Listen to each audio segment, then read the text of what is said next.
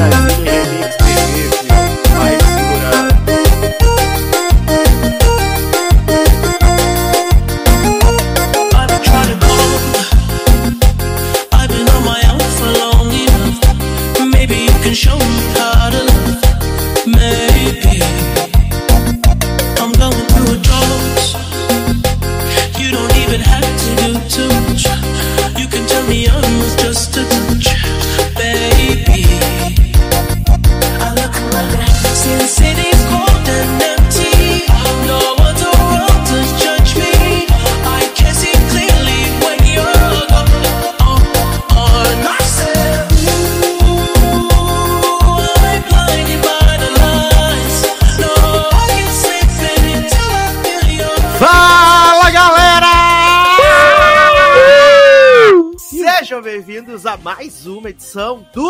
Logado Cast, a edição número 297. Estamos Eita. aí à beira do precipício da edição 300, né? É, eu sou o Edu Sasser e essa é a sua dose semanal de diversão, entretenimento, né? Informações, coisas maravilhosas, coisas incríveis. Junto comigo aqui, um time de altíssimo garbo e elegância que vocês já conhecem, mas, né, eles vão se apresentar da mesma forma. E vamos começar com ele, que é misterioso e que descobriu, assim como Fagner, que tem um coração. É, basta não. Eu só queria falar pra todo mundo que fui julgado, fui humilhado quando eu defendi Adam, desde lá do começo. Hum. E hoje em dia eu posso falar que eu estava certo, ele tem uma construção, uma evolução maravilhosa. Um perfeito. pirocão. Fez bosta, fez bosta. Força, Sacão. Não, quem fez bosta foi o outro, ele assumiu a culpa aqui. O Love Victor 2, né? Adam Lenda. Ah, maravilhoso. E também temos ele, que está doido para descobrir os segredos, Taylor Rocha. Aí, estamos de volta, pessoal. Sassi falou em dose semanal, né? Aí eu tô aqui, recebi a segunda dose hoje Ó. e agora eu tô aqui começando a ter os, os sintomas, né, da segunda dose. Então vamos ver se eu fico até o final da gravação. Pele escamada. Ai, Sim. É, ficando Não, pele verde. descamada aqui em Brasília, né, meu filho? É, tá complicado. o negócio. Nossos 37 graus aí, né? Rumo aos Sim. 40. E os 10% de, de umidade. Uhum. Todo, todo de uma bola de sangue saindo do nariz. Ah, que delícia começar o programa bem. que delícia. Não, então o verão aí vai ser 50 graus, né? E umidade Não, esse é o verão. É isso aqui. Não tem outro.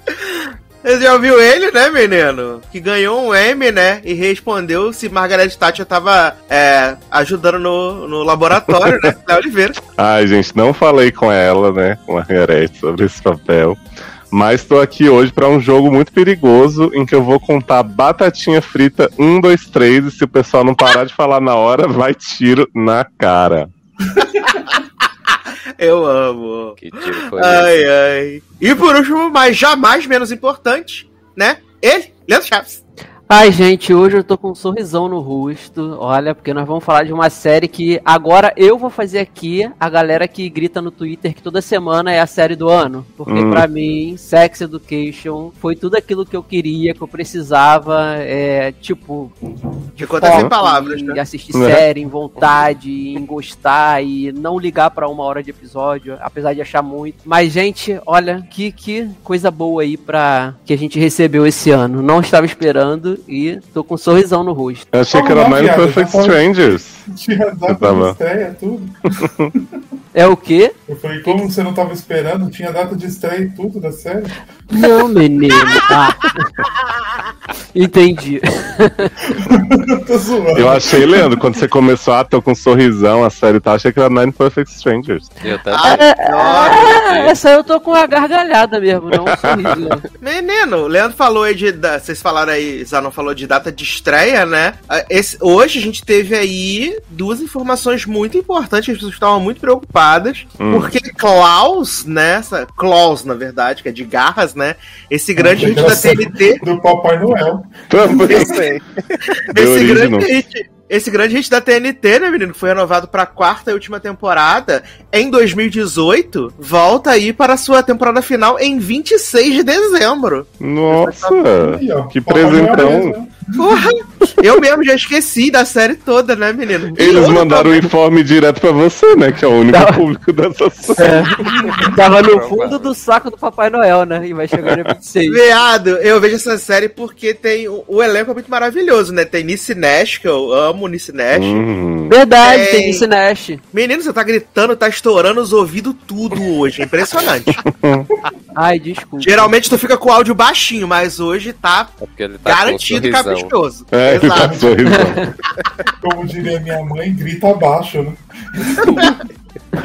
É, tem a Nice Nash no elenco, tem Zoilinha, né? Maravilhosa, de Devil's Maids. E tem a Carrie Preston, né? tá nesse- No elenco. O elenco é muito bom. Hum. Então, Grande esposa de Ben Line. grande esposa de É, Belline. Então eu amo Klaus, viado. Mas faz muitos anos, né? Não lembro de absolutamente nada. Vou precisar de um recap aí de Uhum. três horas pra relembrar. Passar o, o recesso aí de Natal e Ano Novo, né? Assistindo. Garoto. É, e outra série que também ressurgiu, né? The Orville, né? Aquela grande série Meu espacial. Tá foda, Viado. Indicado a seriedade, isso ainda existe. viado. Ó, a renovação da série foi anunciada em julho de 2019 Hum. e que ela ia ser movida pro Hulu. E aí ela vai estrear em 10 de março de 2022, Porra, moveu tanto, né? Que Não. vai saiu da grade. né? E agora Só vai se chamar. pra, pra não jogar dinheiro fora, né? Porque já, já fez, né? E agora vai se chamar The Orville New Horizons, né? Olha aí, que Hum, maravilha. Hã? New Horizons, né? Novos Horizontes, The Orville. Directions. Ai, menino. É, a dona Disney também anunciou que começaram as filmagens de O Coro, né? Essa grande Ah. série aí de. Ui, Do Miguel Falabella, né? Mimi Falabella. comer, né? E aí revelaram que a série vai começou a ser filmada e em 2022 vem muito aí. Olha aí. É. Outra coisa que também tava todo mundo esperando, Netflix anunciou que vai fazer Tiger King 2. Olha aí, Porra, o grande documentário de todo 2000 mundo pediu, né? Ah, todo mundo pedindo a Anitta, né? O tempo inteiro, né? Sim. Em Nova York, então. ai, ai. E aí, menino, agora antes de começar a gravar, saiu aí que vai ter uma animação do Mario, né? Ano que vem. Que Mario? ano que vem. Mário. Aquele que comeu atrás do armário. Que? Ah, adoro. Ah, esse sim, né? Tem, tem linguiça parruda na animação? Parrudíssima. Amo. Nani People vai participar? Vai, também. Ai, sim. Pronto, resolvi. E aí eles confirmaram essa animação, né, da Illumination e divulgaram o elenco de vozes, né? E o elenco de vozes vai ser Chris Pratt como Mario, Hum, Mario Mofone. a Anya, Anya Taylor-Joy como Princesa Peach, ó, Amy Eu Winner. quero o Luigi. Evidentemente, né? Vamos ter uma princesa Peach negra, né? Luigi com sotaque russo, vai ser ótimo. é, Charlie Day como Luigi. Eu não faço ideia de quem é esse Charlie Day, gente. Charlie Day é aquele homem do It's Always Sunny em Filadélfia, bem baixinho, que grita, grita esse homem de um jeito. Ah, entendi. A nova Grey's Anatomy da comédia, né? Charlie Day. É, o Seth Rogen vai ser o Donkey Kong. Hã? Ué, gente. É crossover? É, Donkey Kong Super é do Smash Brothers? Ó, Olha aí. Será que vai ser filme do Mario Kart? Que vai ter todo mundo. Pode ser? Você- Quero ver quem vai fazer o Yoshi. É, o Keegan Michael Key vai ser o Todd, né? Opa, Todd. Eita porra. nosso grande cogumelo. E o Nescau, é. E Jack Black vai ser o Bowser, né? Hum. E o Yoshi? Não revelaram o ator ainda, estão em negociações. E o. Luigi? O Luigi eu não peguei, foi quem? Silenciamento do dinossauro. Charlie Luigi Day. é Charlie, Charlie Day, como diria Taylor. Ah, tá, tá. Ai, ai, eu amo, gente. Que maravilhoso. É, então vamos começar essa pauta maravilhosa, Edu, né? Mas já? o live action Eita. do Cavaleiros do Zodíaco. Viado, eu me recuso a falar sobre isso, que vai ser um lixo. vai falar Será, assim. jovem? Vai ser, viado, não existe a menor, a menor possibilidade de isso ser bom. Não Não como. Mas existe. tu, mas tu viu as fotos? Eu preferi nem ver, né, menino? aliás, aliás, fiquei sabendo que as filmagens já acabaram, né? Eu Vai ter o bueiro? Bota as fotos aí, então, que aí a gente vê junto, que eu também não vi. Amo! Mas não saiu, Saiu, foto, não, gente. saíram, Sai. saíram as três fotos, três, Olha quatro aí. fotos do, das Ó, gravações. tô vendo aqui, ó. Saiu no site O Vício, que aqui a gente dá as, as fontes, né? Ah, Gente, É, O site O? Vício. Deixa eu ver aqui se eu acho. Peraí. É. Acho que merece a. quero ver, agora eu fiquei Bom que. Sassi não queria falar sobre, agora vai mostrar as fotos, né? O mundo dá as voltas mesmo. Ninguém vai sofrer essa. Adoro essa foto. Que isso, Diz- gente? Diz tudo. Você É Roma? cagando. Pessoa cagando em preto e branco. Você cagando É o e branco. conceito. É o conceito Ó, do Você ser cagando em preto e branco. Ah. Que Gente, sei Gente, nada. dez Depois mandamentos. De conceito, cagar né? Levantou, né? Aham. Viado, esse Só negócio Um monte de conceito. gente no deserto. Ah, te Ma- lembra? É a, a Marin, não, como é que é? a Marin, não é? Parece ser a pode, mas ou pode sei. ser a China, né? Marim Também, né? me É, ensinou eu- como lutar. E assim, a vitória alcançar. E foi Ai, isso. Pra mim, a Marin vai ser a coisa, vai ser a Fênix Negra. Vai ser Ah, eu super velha. empolguei com essas fotos. Você cagando, Marim pulando no deserto, e um monte de sombra em preto e branco. Frank J. Funk J. Acho que tem tudo pra dar certo. o Será que cara vai que ser tipo morre, Sin né? City, o preto e branco conceitual, assim? Será? O filme foi filmado na Hungria pelo diretor Tomek Bazin, Baginski. Bazinga. Bazinga. Que Qual a chance gente. de ser horrível, fiado? Ah, eu acho que vai ser muito bom por, por essas fotos Não. aí. E tem Xambém pra morrer logo no- nos 10 primeiros Chambinho, minutos, né? Chambinho tá aqui no Aham. elenco. Cadê? Ch é, Funk Jensen, né? Chambinho, Mark da Casco, Diego Tinoco. adoro, Gente! Gente, é Diego brasileiro? Tinoco, de In My Block, César. e Nick Stahl como, é, como Nick Stahl, no caso. Mesmo. O Xambinho vai ser o velho ancião? E- Eu acho é, que o o- Chambinho deve ser o vovô, né? O vovô de É, o vô Saori. da Saori. Hum. Ih, então vai morrer em 10 minutos. É. Gente, esse homem, tudo que ele Já faz morreu, morre na verdade, né? Que quando É. começa ele já tá morto, né? Aham. Mitsumasa Kido, né, menino? Eu já nasci morto, né? Adoro Midsommar? que, também chegando no outro nível, né? Ele já começa morto. E aí, Eu ó, eles tem aqui, ó. colocaram o Seiya de- eh, sendo asiático só pra ninguém reclamar do elenco todo não sendo asiático. né? Exato. Então. O, nome, o homem tem um nome até esquisito, né? Mikengu. Mikenyu. e aí vai ter a protagonista do Eu Sei Que Vocês Vieram no ano passado, né? Madison Isma, como Saori. E funk Ah, vai tá. ser o quê?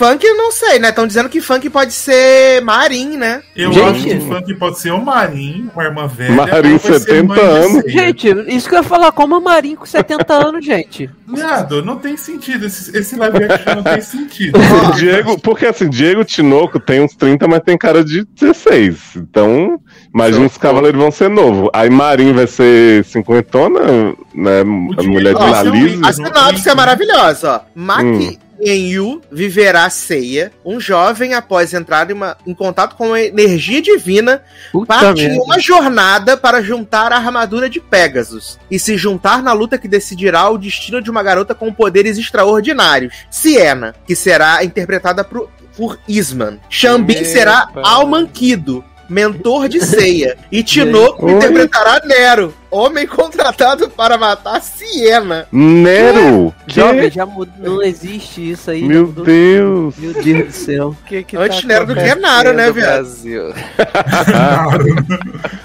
Ai, Não gente, promete. Eu, eu só queria meu Shu e meu Yoga se agarrando, se abraçando pra passar o frio, gente. Não vai ter. Gente, Não, nesse primeiro. Nesse primeiro Vai não vai ter, porque vai ser ceia. vai ser Vai ser ceia então não vai ter, porque não vai ter além desse primeiro, né? É, isso aí vai ser ceia fazendo quest pra juntar armadura, né? Nunca vi isso, né? né? Nenhum Faz torneio todo sentido. Pra juntar armadura. É, juntar peças da armadura. Não, Ali e tá aparentemente difícil. ele vai ser o único asiático do elenco, né? Não, não vai ter o Wick, que vai ser asiático, também vai ser um ator aí desconhecido. Vai? Mas, eu, mas eu vai vi ter em o algum Wiki? lugar que tinha o Wick. Só anunciaram os famosos, no caso, né? Eu achei que não ia ter nem Shiryu, e Shun, que dirá aí. E vai ter? Vai ter Eu acho Nero. que não. Vai ser surpresa. E o Naro? O Naro é o Nero e o mentor de Sega, Chambinho, né? Champinho, exato. Ai, gente, que, que barbaridade. Olha. Será que eles falaram com Margaret Thatcher sobre esse live action? Meu Vamos explicar, Sasha, essa piada da Margaret Thatcher? Por Para as favor. pessoas que não sabem. Guilhermezinha, né, gente, foi dar, um- foi dar uma entrevista, uma coletiva, pós-M, e aí uma jornalista maravilhosa, ai, amo seu trabalho em Decral, querida. Deixa eu te perguntar, você falou com a Margaret sobre esse papel, né? Tipo, consultou ela. E aí a Gillian Anderson vira a cabeça pra trás, assim, faz a mina do exorcista, pensando assim, mulher, Margaret tá morta tem um tempo, não tinha como. Mas a bicha na pose só responde assim, não, não falei. Falei, menina, que loucura. Ué, vai sabe se lá se a jornalista é dessas que, né, consegue falar com os mortos. Menino, mas Júlia compartilhou no nosso grupo, né? Que. Júlia compartilhou no nosso grupo que Helena Bohan Carter, né? Conversa, contratou uma, uma médium, né? Pra falar com a menina lá, a princesa, né? Ai, que Olha aí. ridícula. Olha. Caraca, viado, nem a Saori vai ser, que, que não é Saori, que é Siena. É, É, é lógico, ela vai, asiática, ser, né? ela vai ser neta do Xambinho, filho. Como é que ela ia ser asiática? Ah, pode ser adotada. Ai, não vai ter Scarlett Johansson nesse filme? Não vai, menino. É a cara dela, a nossa Não, vai ser Giovanna o. Antonelli.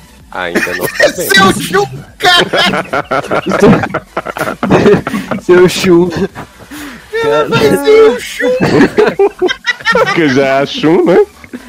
Ah, é. A gente esqueceu dessa notícia aqui também, muito importante, né? Todo mundo só fala de outra coisa, né? Hum. E é, né? Animais Fantásticos 3. Ganha título Ah. e estreia adiantada, né? Os segredos de Dumbi. The Dove Circuits, né, menino? Depois dos crimes de Grind que não tiveram, vai ser Dumbi sem segredos, né? Que o grande segredo dele foi ser, sair do armário no Twitter. Mamar grind, né? Ai, Seu ai. segredo, seu segredo foi Dumb amar. É o mesmo crime de, de, de, de grind, né? A música da. Flávia. O seu crime foi mamar. Uhum. Eu queria, eu queria muito uma abertura com o Dumbi assim, de Law fazendo assim, The Secrets, né? Eu não conto pra ninguém. XOXO, Dumbledore. Vai começar com Got a secret, you kiss it?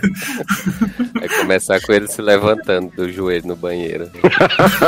Adoro! A multa que geme olhando, né? Horrorizada. Tá morta. E aí a eles morreu anteciparam, porque né? pegou o, Dummy fazendo banheirão em Hogwarts. Garoto. E eles anteciparam o filme, né? Que ia estrear em 15 de julho pra 15 de abril, né? Ah, ainda bem, não vou ver. Que pena. Menino, os caras Fosse não na pegaram outra nem data. férias pra ganhar dinheiro disso aí. Deve estar nem acreditando na bomba. Menino, ah, é bom que apare- vai aparecendo nas notícias, né? As notícias, tudo que eu fui esquecendo, né? Hum. E Pitch Perfect, né? Vai ganhar a série derivada no Picote. Porra! Ada Devine como protagonista. Tudo que a gente queria. A Dan Devine Television aí, né? Com esse personagem em Sul, mais em, em mais um lugar. O favorito de Leózio. Enquanto isso, Everything Sucks. Ai, eu acho que tem a sinopse aqui, né, gente? Precisa não. Cadê a sinopse? Ah, ele vai reviver o personagem, né? E agora a série vai se passar, ó, a série vai se passar vários anos depois dos eventos do filme, aonde Allen, né, que é o personagem do coisa, se muda para a Alemanha para reviver sua carreira musical, quando uma de suas canções se torna grande em Berlim. Uau. Ai, ai. Nova série do. Podia ser num futuro distópico, né, Zanon? O pessoal usa umas máscaras high-tech, tem pílula de orgasmo. Nossa, ia ser maravilhoso fazer um livro, esse livro, esse filme ser um livro musical também, né? Exato. Ah, eu amo, gente. Última temporada de White People aí, quebrando tudo. Maravilhoso, gente. Maravilhoso. Temos mais algumas notícias, alguma notícia que eu possa ter deixado passar, mas acho que a gente conseguiu resumir. Grandes, grandes hits aí, grandes sucessos. Eu acho que é isso, né? Fui o vencedor do, do bolão do M, cumpri meu objetivo, só acertei os resultados que já tinham saído e tá de laço, que eu ajudei vocês. E o resto foi erro, assim, um erro colossal. Só aquele que a gente ficou feliz que ganhou mesmo. O resto, tudo bem. Uhum, o resto, Eu filho. amo. Ai, ai. Vamos começar então a nossa pauta maravilhosa aqui, menino, né? Que temos coisas crocantíssimas e tal. Olha aí, acabei de receber a notificação aqui no celular, ó. Everything's Gonna Be Okay entrou na HBO Max, sucesso. Olha. Gente, pensei que era renovação da Everything Sucks. Essa é, a vamos sé- é a série de Leózio? Uhum. é, a série que nem Leoz gostou, mas do homem. É. É a Please Like Me refeita. Uhum. Exato. Mal feito, inclusive. Uhum. E desfeita, porque foi cancelada, bom. Muito mal feito. Eu adoro que a HBO Max tá sempre se gabando de botar umas séries canceladas, né? Esses dias eles estavam. é, ah, exclusiva, não sei. Ah, não, era na Globoplay, que tava assim. Exclusiva Globoplay. Aí uma série que foi cancelada com meia temporada. Adoro. Mas geralmente é assim mesmo, né? Que a Globoplay traz esses grandes Uhum. hits cancelados aí, pra Uhum. Né? Então já sabemos onde vai ser a casa de Ordinary Joe, né? Quando ela foi cancelada. Ah, mas você adora né, Joe? Para de fingir. Eu gostei mesmo de Ordinary Joe, esse é o pior. Ai, ai. Mas isso é pauta pra semana que vem. Isso. É. Menino, vamos tirar logo a, a pior coisa da pauta da frente, né? Que é Everybody's Talking About Jamie, né? Ah, todo mundo- tão bom. Todo mundo falando sobre a Jamie, né? Que Ah, isso. Vamos falar sobre outra coisa? Podia ser o título em português, só se fala em outra coisa, né? Ai, menino, esse filme aí que é, surpreendeu, porque ele é um filme da Dona Fox, né? Que até ano passado tinha lançamento nos cinemas.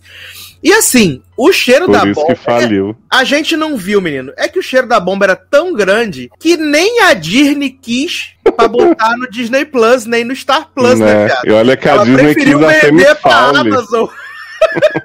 Ela preferiu vender pra Amazon e falou: menino, pode ficar aí. É seu, menino. Dá dois real aí. É seu. Pode pagar aí os ingressos aí, que é o suficiente, né? Falou assim, Sas, paga só o frete. Ai, menino, mas do que que se trata, né? É, é, every talk, everything, everyone's, everybody's. Fala, tá falando, todo mundo falando da Jamie, né? Do James. Todo mundo. é. Todo mundo. Falando de James. É adaptação de um grande musical aí, aparentemente grande sucesso da dona Broadway, né? Que fez muito sucesso também na dona Inglaterra. É, E porque é sucesso, sendo que ele nunca adaptou nenhuma música. Então, pra mim, isso não configura sucesso. Então. E assim, o mais bizarro de tudo é que o diretor do filme, né, é o mesmo diretor do musical, né? E ele não conseguiu adaptar o negócio, ficou ruim demais. Será que a música é bom? Porque as músicas são podres. É, é, você tem um ponto, verdade. A gente tem um elenco de várias pessoas avulsas e o Feio. Richard Grant, né? É, é, to- todo mundo é avulso, todo mundo desconhecido, pelo menos do grande público, né? E o Richard Grant. E feios também. E do que, que se trata a série, né, menino? Tem esse menino gente James. feia que canta. Esse menino Gente James. feia, música ruim. Veste esquisita, né? Isso. Ai, ai. Esse menino Jamie, né, que ele no, no filme ele acaba de fazer 16 anos, ele mora numa cidadezinha na Inglaterra, né, Sheffield. A única coisa que vale são as landscapes do filme, que são bonitas mesmo. É. Padrão, né? Mas aí você vê Normal People, que é melhor. É mais bonito também. Ou Modern Tem Love. lança gente bonita. Você pode ir no Google Imagens também. E aí, vale dizer que, além de ser adaptado de uma, de uma peça, né? A peça é baseada numa história real, né? Hum, É. no- nos créditos aparece, né? a- o Jamie da vida real. Uhum. Indo pro ele bar fala no início, ele fala assim, essa é uma história real, a gente foi adicionar essas músicas maravilhosas. Viado, é de White People. E aí, menino, o Jamie, ele é um menino de 16 anos na cidadezinha, né? Que ele quer ser uma drag queen. Ele, ele é, segundo ele, é o destino dele. E ele vai fazer de tudo pra ser drag queen. Inclusive, assumir essa persona dele já no baile de formatura do high school. Né? E aí ele tem uma amiga, né? Melhor amiga indiana, né? Que é muito melhor do que o Jamie, vale dizer. Pretty. É... Tem a sua mãe, né? Que mente que o pai gosta dele, que manda flores, que manda cartão. Mãe. Exato, a Pia sem tá chumbada. Ainda em 2021. Novo mãe.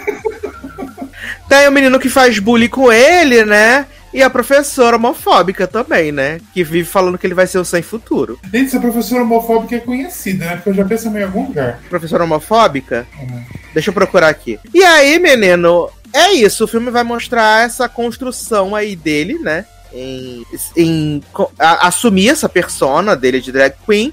E o Richard Grant, né, vai ajudar ele. E assim, menino, o trailer desse filme é muito legal. O trailer é muito, muito, muito bom.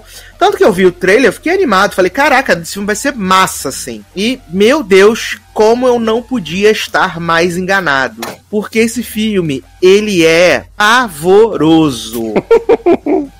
Ele é pavoroso. E o pior é que nem o que ele se propõe a fazer, a discussão que ele se propõe a fazer, ele traz, acaba ficando uma discussão super, ultra, mega rasa. As resoluções são as mais é, simples possíveis. E, cara, pra mim, não faz sentido nenhum. Esse filme.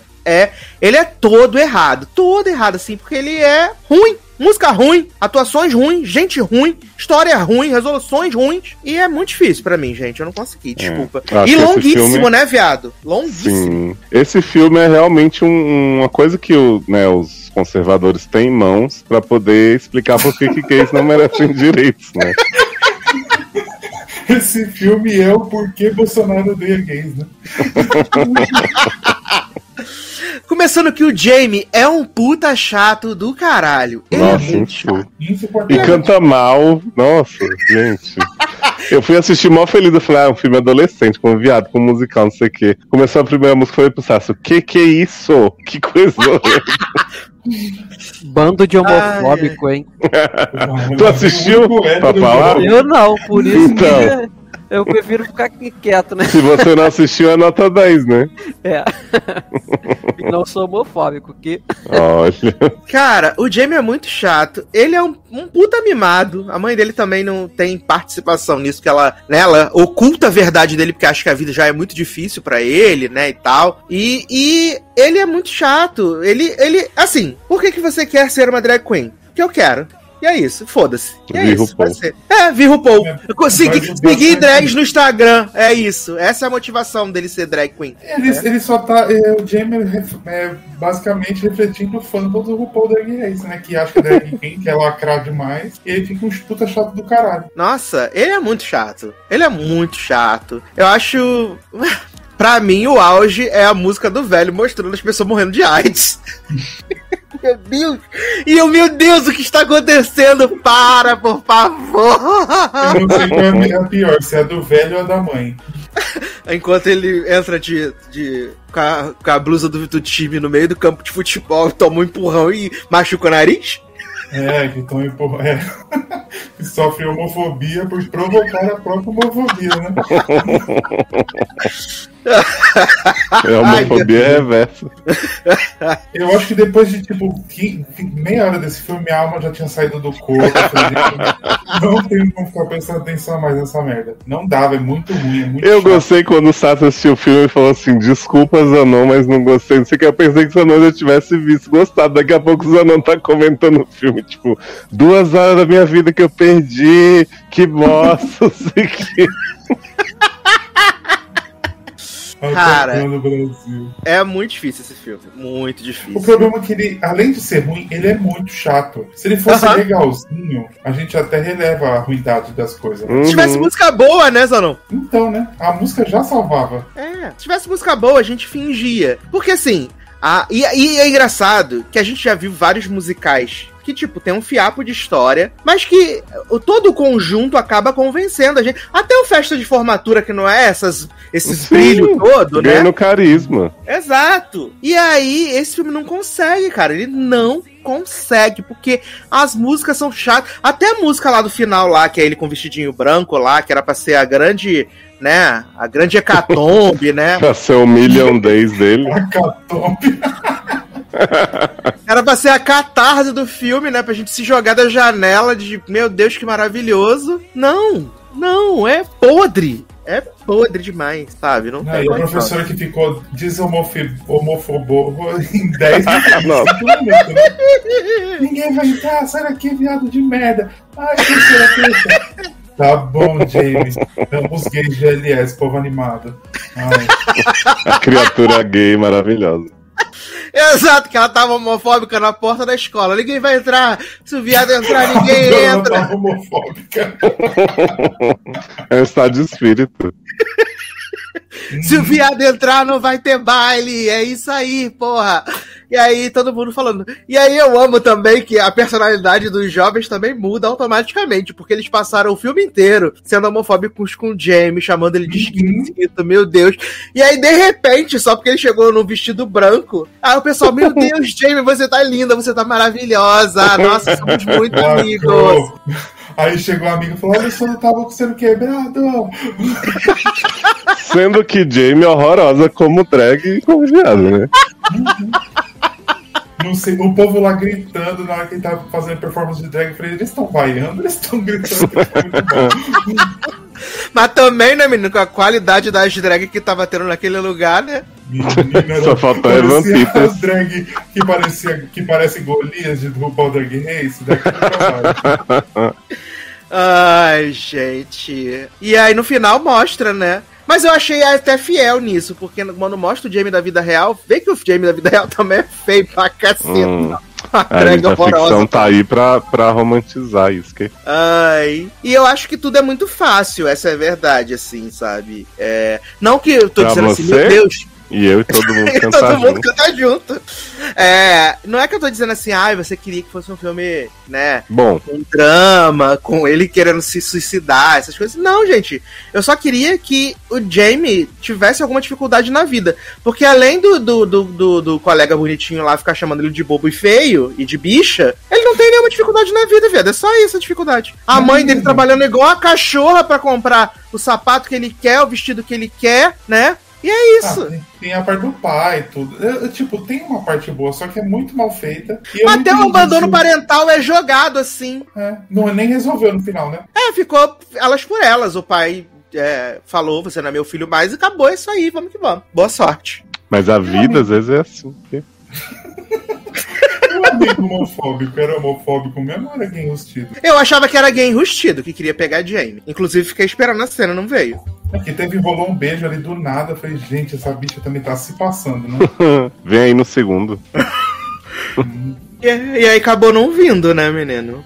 Poxa. Ah, triste. É sobre isso. Mas vocês Tá recomendam? bem. Recomendo passar longe. É bom. Recome- vai recomendo bombar você no- economizar duas horas da sua vida. Você vê, né, bombar gente? nos protestos pro Bolsonaro, né? Você vê a Amazon que nos deu Cinderela, agora, né? Pisando nessa, nesse cocô. Exato. Ai, ai. Difícil, menino. Difícil. Mas, seguindo aqui na nossa pauta, né? Agora a gente tem uma série inédita, né? Do maravilhoso Peacock, né? Que é The Lost Symbol, né? Dan Brown, The Lost Symbol. Vale dizer que essa série ela foi pensada pra dona NBC e ela ia se chamar Langdon, né? Ela ia se Hum? chamar Langdon. É. Adoro. A nova Clarice. E ela foi desenvolvida pra NBC. A NBC viu o piloto e falou: Menino, acho que não vai ornar. Vamos fazer o seguinte: vamos colocar no Peacock. Que ninguém assina Peacock mesmo fora dos Estados Unidos, né? Então, se não A der NBC certo, falou assim, tô de boa, né? tô tranquila, tá sussa. E aí eles levaram pro Peacock, né? E o Peacock estreou agora aí. É, Lost Symbol, que é baseado no livro do Dan Brown. Obviamente, né? O símbolo perdido. Que, aliás, eu li esse livro, mas foi bom que eu já li ele há muito tempo, então basicamente lembro de pouquíssimas coisas. Tipo, o vilão, eu lembro do vilão. Viado, foi Lembro- a mesma coisa comigo. Eu, quando eu vi, quando tu botou essa série na pauta, eu fiquei, eu digo, gente, eu já li esse livro do Dan Brown, não, porque eu tenho todos os livros do Dan Brown, né? E aí Aham. eu fui olhar pra ver, o- porque só tem um que eu não li, que eu acho que foi o último mais O recente. último, a origem. Exato, esse aí foi o único que eu ainda Igual não li. Aí eu fui ver esse, eu digo, gente, eu já li, mas aí, quando eu fui ver no primeiro episódio, aí eu fui assim, lembrando umas coisas lá longe e tal, aí eu fui até, eu dei uma passada rápida no livro assim, aí eu lembrei que realmente dos livros do Dan Brown, esse foi o que menos me marcou, assim, de, de coisa, né? Sim, sim. assunto. É, Aí eu lembrei do vilão, né? Do, do- Sim. E assim, eu achei, achei que ele ficou bem fiel ao que o livro descreve. Uhum. E também lembrei que tinha um rolê da maçonaria. Eu lembrei que Isso. tinha um rolê da maçonaria aí nesse, nesse, nesse livro. É, e do que, que ele se trata, né, menina? A gente tem. A gente nem sabe onde é que tá na, na mitologia do Langdon, né? Porque a gente já teve aí os filmes que são tudo descasado, né? O Código da Vinci primeiro, depois vem Anjos e Demônios, depois Inferno, que é uma miscelânea, né? E aí agora a gente tem o Lot Symbol, que a gente tem o Robert Langdon, que é professor de, de simbologia em Harvard. E aí ele recebe a ligação de um, de um mentor que ele teve na faculdade, chamando ele para dar uma palestra, para cobrir ele numa palestra no no museu lá no, do Capitólio, né? O, o, o Langdon vai pra lá, e aí quando ele chega no coisa, ele vê que não tem palestra nenhuma, e aparece uma mão, né? A mão do mentor dele apontando, né? E ele recebe a ligação dizendo assim, menino, game on, né? E aí ele tem que desvendar esse mistério aí. E, cara, eu sou muito otário, porque eu adoro esse tipo de série, né? Não é à toa que eu vi Blood and Treasure, que estreou na Globoplay, viado. Blood and Treasure. Era Globoplay. Essa que eu tava falando, cancelada. Foi Tá eu cancelada não, né? Tá renovada. Não! Olha aí, Renovada. Globoplay irritando. Vi, Adoro. essa, série, essa série não foi cancelada? Não foi. Ela ia estrear, só que aí o que, acontece? Veio o Covid Tour, menino. Vai vir junto com The Orville, New Voyager. Adoro! E aí o, o Robert ele tem que fazer essa investigação, né, a partir de agora, pra tentar saber, é, para porque supostamente existe um portal que se você abrir ele vai liberar energias ocultas e essa pessoa que, que tiver o conhecimento desse portal vai ter um conhecimento inimaginável e também é, uma, uma força do mal ou do bem ou negativa, né? Vai estar lá. E aí, é, essa- esse primeiro episódio ele é bem mesmo só pra introduzir esse, essa história, né? O vilão que tá por trás ali, que é, é um cara todo tatuadão, né? Ele é todo Uhum. tatuado assim, bizarro. Mas eu achei que ficou bem, bem fiel. E vai ter aí a, a, a filha do mentor dele, né? Porque tem toda uma associação, né? Que o, o, o mentor dele tinha um filho que trabalhava na, na CIA. E aí, através da, do, do filho do cara que morreu na prisão na Turquia, o, o Malak conseguiu descobrir, né? Que é, essas coisas. Ele começou a juntar as peças até que ele viu que só o Langdon ia conseguir resolver esse caô, né? E aí o Langdon vai começar a fazer essas aventuras. E é bem aventuresco, assim. É bem aventurinha mesmo, real, assim. É muito. Lembra, lembra aquele filme do. Acho que era do Xambém, né? Que ele fazia que ele caçava as coisas nos Estados Unidos? Sim! Não, Nicolas Cage, viado. Não, era Nicolas Cage, exato. Exato. A Lenda do Tesouro Perdido. Exatamente, exatamente. E assim, é, cara? Eu sou muito trouxa, porque eu gostei, né, menino? Cara, assim, é, eu acho que, que é, no caso, tu lê o livro, por exemplo, eu li, assim, os livros do Dan Brown são todos iguais, certo? Então, assim, Sim, você muda, fato. você muda o, o nome do personagem, alguns você muda o contexto, né, como os primeiros lá, o Ponto de Impacto, Fortaleza Digital, que são outros temas, é, mas, assim, a estrutura da história é sempre a mesma, então, assim, você já sabe mais ou menos como é a história que ele quer contar. E eu acho que, Uhum. assim, nesse ponto, eu acho que a série adaptou de boa. Eu acho que, assim, não tinha muita coisa, é, assim, super exuberante pra pra mostrar em termos de história que não seja o que já tem ali no livro, é, da questão dessa, né, que vai começar essa quest por, por todos os Estados Unidos, essa, essa busca pelo símbolo e tudo mais, e tem várias reviravoltas no meio do caminho e tal. Mas, assim, eu achei de boa, eu curti, assim, não é, meu Deus, que maravilha, que série, né, do Millennium. Mas eu acho que. Até porque que o é, elenco assim, é bem ruim. Nossa, esse Langdon, pra mim, ele tem o carisma de um arcrebiano, assim, porque. já- Viado, ele é um Tá. pires de carisma. Ele é um Jovem. pires de carisma. Ele é muito. Ele é muito vilão da carisma. bruxa, João. Olha, Ele é muito carisma. Em compensação, segurança carismático, né? Segurança do O museu. melhor. É, demorei horrores pra reconhecer ele, gente. Ele é- Segurança ele do museu, o melhor personagem. É, ele era de Arrow, mas ele é bom. Sim, ele era um dos parceirinhos do Arrow. Do Arrow. Sim, exato, exato. E a menina também, a, a- que vai ser o provavelmente o par romântico, né? Uhum. Que ela fez The Following também. Eu gostava dela em The Following. Verdade, era uma das doidas de The Following. Sim, Grande exatamente. elenco, né? Quem não Porra, era só- doido no The Following, né? Só coisa boa, né, menino? Inclusive o público que via, né? Eu amo que o nome do protagonista de, de, de Langdon, né, é Ashley. Eu amo que o nome dele é Ashley. Menino, deixa eu te perguntar. É que eu tô Ah. acostumado com o Langdon de, do homem lá, do velho lá, né? Do Tom Hanks. E Aham. esse aí ficou igual do livro ou mesma coisa? Ou Tom Hanks Ah, ele é- maior? Ele é parecido, ele é parecido É. com, com o do livro. É, é parecido. Exato. A transcrição do Langdon eu acho que ficou boa. Uhum. Uhum. É. Eu, eu, é porque assim, eu acho que esse personagem do Langdon, eu acho que, que na TV fica, seja no filme, seja na série, eu acho que fica meio complicado às vezes você colocar, porque, tipo, beleza, ele entende muito de simbologia, sabe? Mas assim, ele do nada tira umas coisas assim do cu, e aí Do começa cu. a falar, ah, não, porque apontou isso aqui pra quinta estrela, e a quinta estrela desse quadro quer dizer, sabe? Então, assim, e, e isso pra você botar na TV tem. Não, não fica muito natural, sabe? Eu acho que nos livros fica até mais Exato. natural, assim, todo esse conhecimento que ele tem. Não, igual quando eles vão lá na câmera, na câmara do, do Peter, que aí ele entra, ele, eles estão na porta da câmera, ele, cadê a chave? Não sei o que. Ele, não, porque Sim. essa pena aqui é o símbolo do maçom do caralho, não sei o que, meu ovo. E aí ele tira a pena lá e depois ele, não, porque ele é maçom. Mas aí ele não usaria esse símbolo aqui, porque esse símbolo é de tal coisa, e Pereira é um pão duro. E aí ele, ah, isso aqui é enxofre, aí joga água no bagulho, aí surge a mensagem, e a mensagem é a alça. Eu, é, Exato, é umas coisas assim que dá realmente uma, uma, uma forçada, assim, né, menino? Mas eu acho bem bom, de verdade. Por isso que eu não gostei muito. Eu achei que é muito, tipo, tirando informação do rabo, e aí ele vai, não sei o que, vai pro lá, e ele faz, acontece, aí vai pra um lugar, vai pro outro, e vai pro outro. É tipo, É porque a gente, tem que partir, a gente tem que partir do princípio. Do, pra, pra, pra gente conseguir seguir, tem que ser igual no- nos filmes, né? De que o Robert Langdon é um pica foda da Isso. galáxia. E Exato. abstrai, esquece, entrega pra Deus. É isso. Exatamente, exatamente. Senão- eu acho que o filme ele é um pouco mais bem feito, assim, de, eu- de eu conseguir acreditar naquele personagem. Esse aí eu acho que já começa, parece que no meio. Não parece que tem um início, parece que é no meio de um bagulho que tá começando.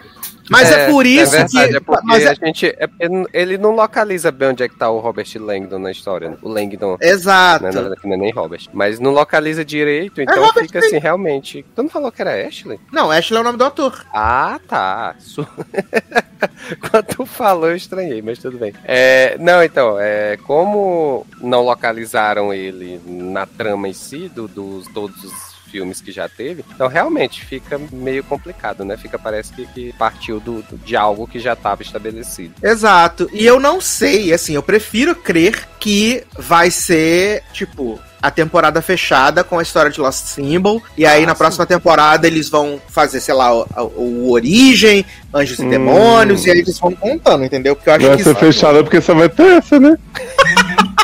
Porque ninguém vai ver. isso. Acredito eu nisso também. Vou assistir toda, mas não acredito que renova, não, isso. Sem esperança. Tá igual o Max BBB 8, sem fé. A não ser que façam, que sejam. é, porque assim, já fizeram os filmes, eu não sei se eles querem fazer as mesmas histórias de novo na série. É, não, né? Então, eu, eu só se faria. pegar Eu as faria, outras histórias, né? é, eu faria primeiro o, o- a origem, que não tem nenhuma adapta- adaptação, e aí Uhum. depois eu faria os outros que já saíram em filme. Foda-se, faria Anjos e Demônios, faria Código Pode da. Vinci de novo. Até porque eu penso que nesse formato de série, né, eles conseguem ter mais tempo pra tra- poder trabalhar melhor as histórias, né? Eu acho que É. acaba sendo uma forma melhor isso, assim, Verdade, verdade. entendeu? Mas eu gostei, menino, eu sou trouxa. Caí no bait. Sim, Eu sou, todos eu sou o trouxas. público, eu sou o público dessa série. Total, total, total, total. Até mais ninguém mais viu. É isso aí, sucesso demais. Eu vi, garoto. E o que, que você achou? Ruim, né? Olha, eu achei. A, a NBC Fox, especialmente, ela tem um talento muito grande, um raio generificador, né? Então, Adoro. tipo, por mais que sejam. A própria Clarice, Clarice é da NBC também, não é? Clarice é SBS. Ah, então, então esquece o que eu falei.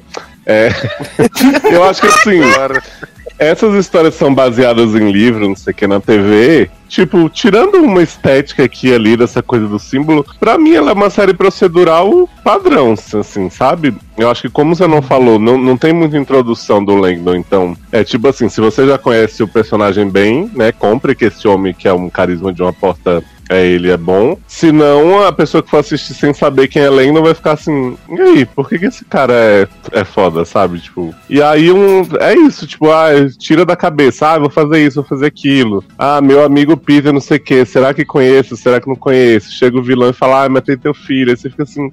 Por que, que eu deveria me importar, sabe? Eu acho que a escrita do Dan Brown ela é bem, bem criticada por N motivos, mas eu acho que ele é muito bom de estrutura, assim, de cada capítulo puxa o gancho, de você ir conhecendo o você personagem. fica preso em, em, ali. Pois é. E aí essa série eu acho que ela não traduz isso muito bem, porque eu- acho que o forte do Dan Brown não é necessariamente a história, que como o Taylor disse é bem parecida sempre, mas Uhum. o jeito que ele põe o ritmo da história. E pra adaptar pra TV, eu acho que eles, né, provavelmente tiveram que mudar a ordem de algumas coisas e tal, e pra mim não, não cativou. Entendi. Não, faz sentido, faz sentido. Acaba. Acho que é o que eu falei, é porque eu gosto muito desse tipo de história de, de, de busca alguma coisa, né? Busca ao tesouro e tal, enigmas. E por eu já ter lido o livro, então acabou assim. E eu gosto do, do- do- dos livros do Dan Brown justamente por causa disso, que assim, ele é muito. Ele pega muito fácil, sabe? De você tá Uhum. lendo e não querer parar de ler. Exato. Então acho que foi, assim, o, ma- o maior atrativo pra mim, de verdade, né? Então, é, só por isso mesmo, mas eu, eu super entendo uh, vocês, assim, de verdade. Mas verei até o final, essa é a verdade. É, eu confesso que eu tô, eu tô, eu fiquei bem, bem curioso com essa série. Então vai assistir mas, com a gente. Ah, eu vou ficar baixando Vai série assistir não, com a gente, com a gente. Não tem nem nada né, agora. pra assistir. É, não tem nada pra assistir. Não, Menino, mas, é, assistir por assistir, temos muitas coisas, todos nós. O problema é, o problema é baixar, né, cara? Comprar na Menino, eu lojinha. baixo e te mando, não tem problema nenhum. Ai, tem mais saco pra isso não. Eu baixo e te mando, você só- só dá o play, sucesso Ah, mas demais. tem que dar o play ainda, né, Léo? não, aí. É quase um stream, menino, uma loucura. Maravilhoso. Ai, ai. Mas, menina, falar rapidinho aqui, só pra dar um highlight pra quem, né, não se interessou. Terminei Ilha da Fantasia, né, acabou aí a temporada. Espero que Gente. seja renovado. Olha aí, essa série que ia ter dois episódios, no fim teve dez. Menino, foram oito, na verdade, né? Acabaram sendo só oito aí na Léo, primeira você não viu, não? Não, só Não. vi o segundo. Ah, Só viu por causa do casal Unable, né? Esse grande Sim. casal gostoso. E foi aquela bosta, então eu falei, ah, já deu. Menino, e eu eu vi, né, todos os episódios, eu gostei bastante da série, achei a série super simples e deu certo quando eles começaram a parar de ser duas histórias por episódio, né? Depois passou a ser, a ser sempre uma história e é muito Inclusive, focado. tinha até falado isso quando falou da série, né? Que seria Exato. muito melhor se fosse uma só, né?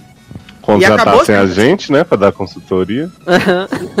Não sofreria, né, menino? E, e foi bem legal, assim, sabe? Tem umas histórias legais, tipo, da, da mulher que se acha incompreendida pela família e tal. E aí a ilha manda ela pra. A família é imigrante, né, de Cuba, e a ilha manda ela pra, pra Cuba antes da família imigrar, pra poder ela entender o que, a o, que levou a o que levou a família a ser desse jeito, né? Teve um que foi agora do Dia dos Mortos, né? Que foi o último episódio. Assim, é, tem a- amigas de vários anos, que, que foi até aquele que eu te mandei o print, Léo, com a menina do Melrose Place, né? Uhum. Laurinha. E aí, que eram três amigas que estavam fazendo 50 anos. é, que supostamente eram grandes, grandes amigas, mas na verdade cada uma tinha ranço da outra. Então, assim, foram uns episódios bem legais, assim, eu fiquei bem surpreso. É, é, rola um rumor de que a Fox vai renovar pra ser série da Summer, né? E, e também, né, precisa pagar o quê? 3 real pra Rosaline Sanches, né? Que não tá fazendo nada, menina. Ela levou o marido pra participar da série também. Né, botou o marido lá pra fazer. E eu achei bem legal, de verdade. Fiquei bem feliz com o resultado aí dos episódios da minha Ilha da Fantasia. E teve cliffhanger? Graças a Deus, assim, não é que teve um cliffhanger, né? É, eles dão a entender que antes da Rosaline Sanchez ter se tornado a guardiã da ilha, ela tinha um primo e a ilha rejeitou o primo ser o guardião da ilha. E por isso ele tem um rancor dela. Mas assim, é muito, Eita. muito raso. É muito raso, assim, como cliffhanger, sabe? Então, se a série acabar, tá beleza. Não fica nada em aberto, assim. É bem, bem sim. É, outra coisa que estreou, menina, essa foi estreou aí, foi The Premise, né? A nova antologia aí do senhor Hulu, né? Na verdade, do, do senhor FX no Hulu. Eu achei que ela chegaria ao Brasil pelo senhor Star, mas até agora, nada, né? Pode ser que chegue mais pra frente aí, ou nem chegue. É, ela é criada, né, pelo BJ Novak, que Leoz gosta, né? E ela Grande vai. Ryan de The Office, né? Estagiário que era amigo da. Meu Deus, The Office. The Office também chegou no HBO Max para os The Officers. Olha aí. É porque, é porque o The Office ele tinha assim, quase todos os atores eram produtores, né? Então eu lembro muito do, do BJ, porque ele e a Mindy geralmente faziam, escreviam vários episódios juntos e tal, e eles eram uma duplinha também na série. É, e aqui ele é o, o criador, o produtor, roteirista, né? No Host, segundo episódio. se- host, e no segundo episódio, inclusive, ele, ele dirige também, né? Ele dirige o episódio. É, soltaram os dois primeiros episódios, né? Como a gente falou, é uma antologia focada nos problemas atuais, né? É, se a gente pode falar assim. Militância. E cada episódio tem um elenco específico, né? Meio Modern Love, né? É o Modern Uhum. Love da, da crítica social. e aí, nesse primeiro episódio, a gente tem Benzinho Platt, né? Tracy Ai. Ellis Ross. Tracy Ellis Ross, né? E uma premissa bem interessante, né? Que fala ele, inclusive, o BJ, ele fala na abertura, né? Que muito fala de justiça social e tal, mas até onde você estaria disposto para cumprir o seu papel na justiça social, né? Porque a gente vê que tem um, um- um homem negro que está sendo julgado, tá preso, porque ele supostamente agrediu um policial, o policial da versão dele, e é isso aí. E aí tem uma dessa. A, tem a, Trace, a Tracy Ellis Ross, ela tem essa empresa de advocacia que faz alguns casos pro bono. Ela tem uma advogada ali, júnior, que ela recebe um e-mail falando assim: menina. Olha aqui, olha isso aqui, você precisa ver, vai te ajudar no caso, olha essa injustiça. E aí é um vídeo de sacanagem, né? Um vídeo de putaria, de sexo. E aí lá no final da tela, no fundo, você vê que o policial, na verdade, ele tropeçou, ele não foi agredido. E aí ela vai né, ela se propõe a defender o, o- o moço e eles vão usar esse vídeo como prova. E aí eles chamam Benzinho Platt, né, que é o ator em questão. e é um vídeo de sexo assim que é altamente constrangedor, né? Muito. É muito constrangedor. níveis. E a série vai, né, explorar essa coisa do. Que eles, é muito engraçado que eles levantam, né, no texto a questão do Black Platt, falar assim: ah, eu não quero ser o salvador branco, né? Então eles tratam de várias coisas, sobre é, violência policial. Né, sobre a exposição das pessoas na internet, sobre essa questão do white savior. E assim, eu acabei gostando bastante do episódio. Eu acho, achei é, bem legal, assim, a forma com que eles colocam as, as situações. E, e, é, sei lá, uma coisa conversou comigo, assim. Achei curioso, assim, achei bem Uhum. feito. No começo eu estranhei o texto, assim, porque você vê que ele começa a ir muito longe, né? Tipo, Uhum. o, o julgamento se torna sobre o Ben Platt, né? O cara que tá sendo acusado em si só fica lá, assim, tipo, pra- praticamente comendo pipoca. E aí no começo eu tava achando meio too much, né? Tu- Tudo em excesso é demais. Mas depois eu fui realmente embarcando na coisa de, tipo, ah, quanto mais absurda a premissa, né? A proposta da série. Então as advogadas começam a falar pro Platt assim: essa mulher é bonita demais pra você, né? Aí ele fala, isso aí é. Aí a, a- a advogada fala, ah, é objeção, não sei o quê, porque não é um fato, é um negócio, é juiz. Vou permitir como um fato, né? Tipo, dizendo que ele é feio pra ela. Aí ela, você. Você colocou esse vídeo numa pasta chamada Unreal, né? Você não fez um deepfake pra se sentir melhor, porque uma mulher dessa jamais transaria com você e não sei o que. Aí fica, gente. E a relevância disso para o crime, né? Né, Aí daqui a pouco eles estão lá imitando os gestos do, do Ben Platt, chamando as ex-namoradas pra falar que ele transa mal, que ele faz isso, faz aquilo, só pra poder dizer que o vídeo é real. E o bichinho lá, né, constrangidíssimo. Gente, eu achei. Eu acabei ah, embarcando muito. humilhado. Sim. E o bichinho, gente, ele tá um gostoso com essa barba. Ele tá realmente, né, sentiu uma Gente. coisa pro Ben Platt que nunca tinha sentido antes. Sou Eu falei pro Leoz que eu só sinto vontade de dar um banho nele a todo momento. Né? Ah, eu falei que eu dou o banho Olha. tranquilamente. Pode vir, que meu chuveiro tá aí. Eu acho, eu acho que essa sensação de estranhamento que o Léo teve no início do episódio, que passou no final do episódio, eu acho que me manteve pra mim no primeiro episódio todo. E aí o segundo episódio foi que passou, porque é outro tema e é uma situação que eu achei um pouco mais é, plausível, além de tensa, sabe? Sim, eu Assim, gostei muito do segundo episódio. Menino, primeiro que eu já tenho um medo de- daquele homem quando faz papel de psicopata, o justiceiro. Joe e aí, é, e aí nesse segundo episódio, com essa questão dele ter perdido a filha, e aí ele, ele chegando no- lá no, no emprego novo, e ele dizendo pra, pra chefe dele, não, eu vim pra cá pra isso, pra esse emprego e tal, não sei o que. Nossa, e aí assim, vai construindo a tensão do, do que é que ele veio fazer nesse emprego e tudo. E assim, a gente já sabe o que vai acontecer, né? Porque durante Uhum. todo o episódio é falado, é discutida a questão de, de, de porte de ar. Só né, que eu achei legal porque eles quebram a nossa expectativa, né? Quando? Eles quebram a nossa. Eles quebram a nossa expectativa, porque é. Leoz pretende assistir mais, Leoz, de The Promise.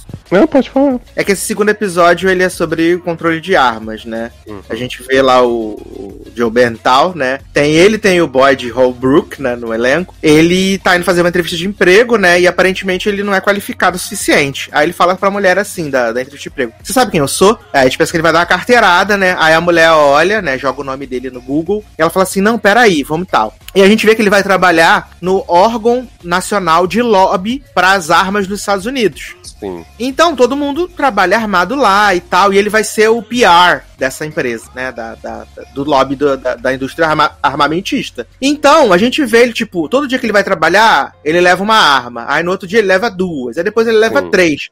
E aí vai construindo toda essa tensão, né? E aí quando a gente vai descobrindo as informações, tipo, que a, firma- a filha dele foi assassinada num, num tiroteio desses em colégio. E aí a gente vai conhecendo um pouco mais dele. A gente vê num, numa festa lá que tem da, da família do Boyd. Ele vai conversar com o pai do Boyd. E ele fa- aí o pai fala assim: Ah, porque você atira muito bem. Quanto tempo você atira? Ele fala assim: Desde o último setembro, que é quando a filha dele morreu, né? Tipo, não tem nem Uhum. seis meses e tal. Sim. Então a gente vai vendo isso e tudo vai dando a entender de porque vai ter um evento lá da- dos lobistas, onde eles vão homenagear essas crianças que foram mortas no tiroteio na escola. E aí, ele, como PR, ele vai representar a associação. E aí a gente vai tudo se encaminhando assim, caralho, vai dar merda. Esse homem levando esse monte de arma. Aí tem umas cenas dele, tipo, ensaiando como vai atirar dentro, medindo os espaços, assim. É muito bizarro. Até que chega ao ponto de que, tipo, na noite anterior, tá ele e o Boyd jogando videogame. E fala assim: acho melhor você não ir trabalhar amanhã. O Boyd fala pra ele. Uhum. Aí ele fala pro Boyd: Eu acho melhor você não ir trabalhar amanhã. E aí eles ficam nessa coisa assim, ah, e por fim eles falam assim: ah, vamos pra montanha os dois então. Porque um já sacou o que o outro vai fazer, né? E aí o Boyd fica esperando ele pra acampar, ele não vai.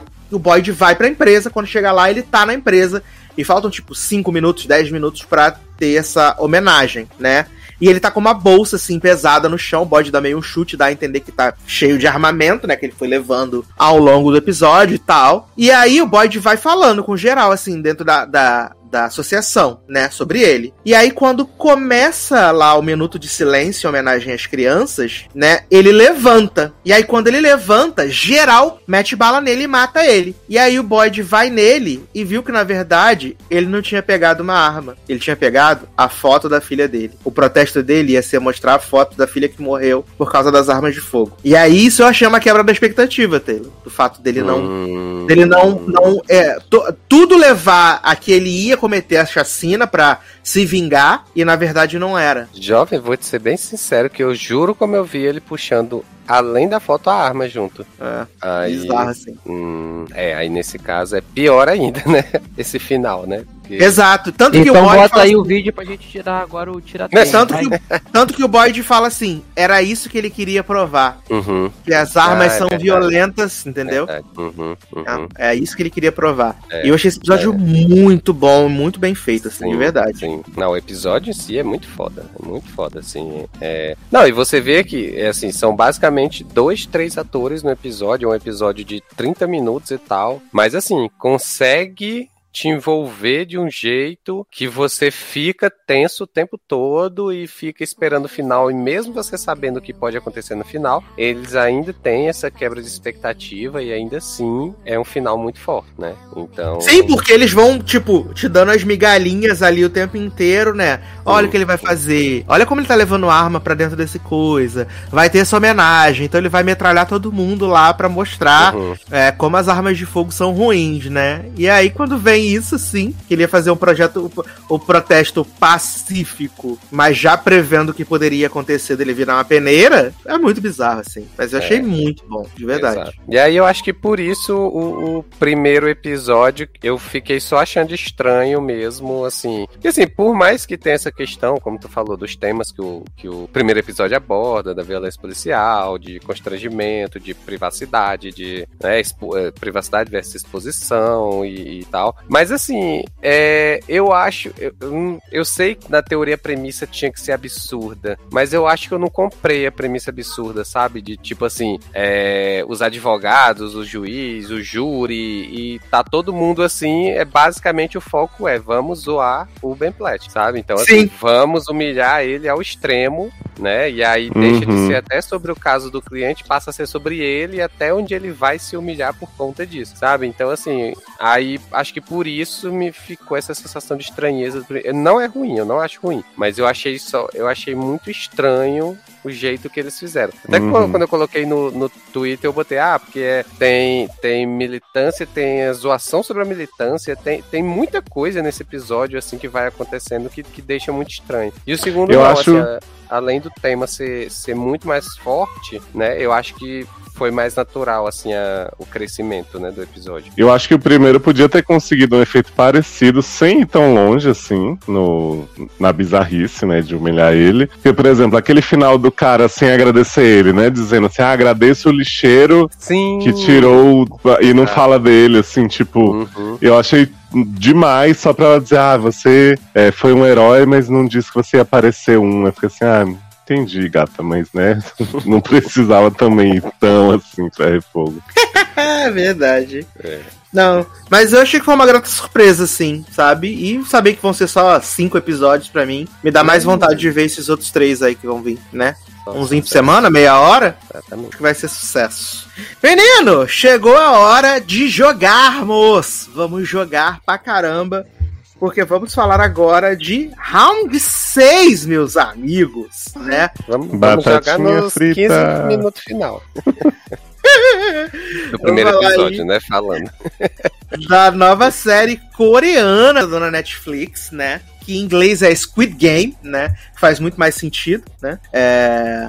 E ela, ela é muito simples, essa série, né, menina? A gente tem é... losers, né? Fracassados fudidos, que decidem, né, participar de um jogo, né? Aonde eles vão ser. Se eles vencerem esse jogo, eles vão ganhar uma fortuna inacreditável, um dinheiro maravilhoso, incrível. Que, se eu não me engano, o prêmio final é 456 bilhões de wons, né? Aliás, Uhum. vai dizer que a moeda coreana é muito desvalorizada, né, viado? Sim, que esses bilhões aí dá tipo alguns mil. Mentira, dá uns milhões. Exato. E aí a gente tem o, o Jin-Hu, né, que é, o- é por onde a ótica que a gente vai assistir, né, que ele é um cara que ele é completamente fracassado, fudido, assim, ele é um loser total, assim, mora com a mãe, a mãe tem que dar dinheiro pra ele poder levar a filha pra jantar, mas aí leva ela para comer, tem que levar ela pra comer frango frito, que é mais barato, e ele fala assim, pô mãe, só tem isso de dinheiro, só, pô, me dá mais dinheiro aí, não dá pra fazer nada pra comprar um presentinho, não sei o quê. E aí ele vai jantar com a filha e não. Vai jantar com a filha. Aliás, é maravilhoso, né? Que ele vai.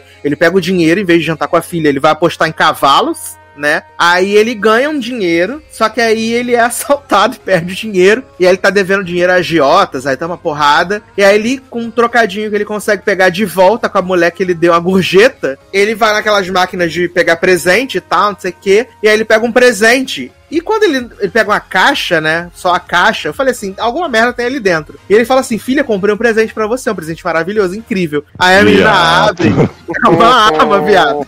A pessoa não se dá o trabalho de olhar dentro da caixa. Exato, achou que era um iPhone, Léo, por isso, Uhum, foi sim. né? E aí era uma arma que na verdade era um isqueiro, né? E era um isqueiro maravilhoso.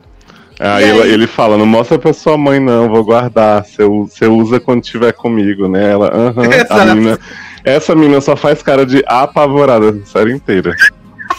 Sempre horrorizada com as coisas que esse pai faz, né, viado? Sempre passada, chocada. E aí, ele ele tá aí no metrô, né, todo fudido, sem dinheiro. E um cara aparece e fala assim, menino, é, eu vou te dar 50 mil wons se você me ganhar aqui num jogo, que é um jogo muito, muito, tá, muito tosco, né? Que é um envelope, que tu joga outro envelope, esse envelope virar, tu ganha. Se não...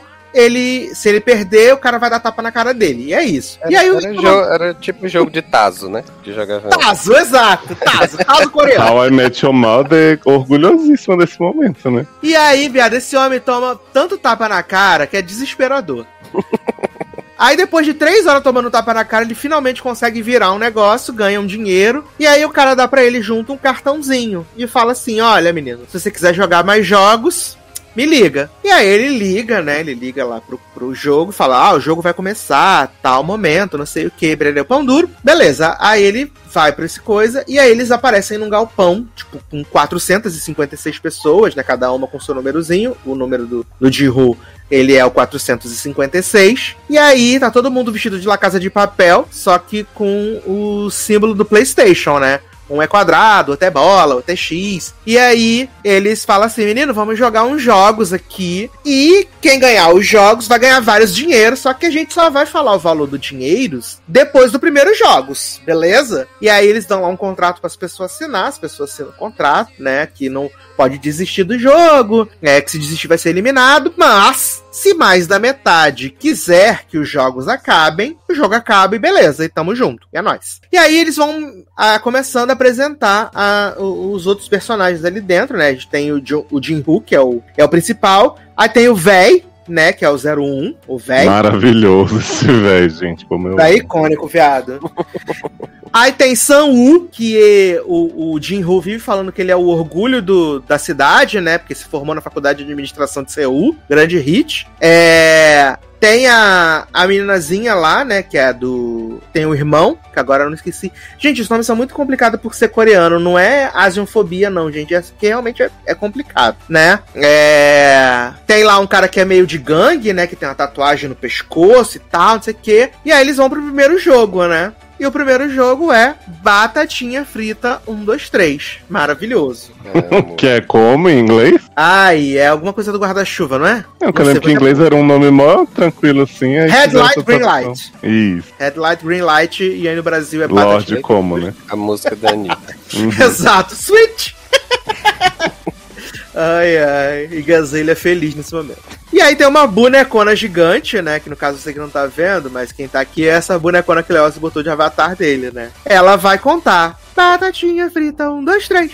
E aí as pessoas têm que atravessar em menos de 10 minutos ou 5 minutos, gente? Acho que é 10 minutos, né? Eles têm 10 minutos pra atravessar de um lado ao outro do campo de provas. E quem estiver se mexendo quando ela acabar de falar batatinha frita, um, dois, três, vai ser eliminado. Até aí, beleza, né? E aí ela começa, né? Batatinha frita, um, dois, três. Ai, gente, que maravilhoso. E aí as pessoas que se mexeram começam a ser realmente eliminadas, né? Porque parece umas metralhadoras do- da parede. E começa a atirar nas pessoas, né, viado? Ai, gente, que momento E aí é dedo no cu e gritaria, né?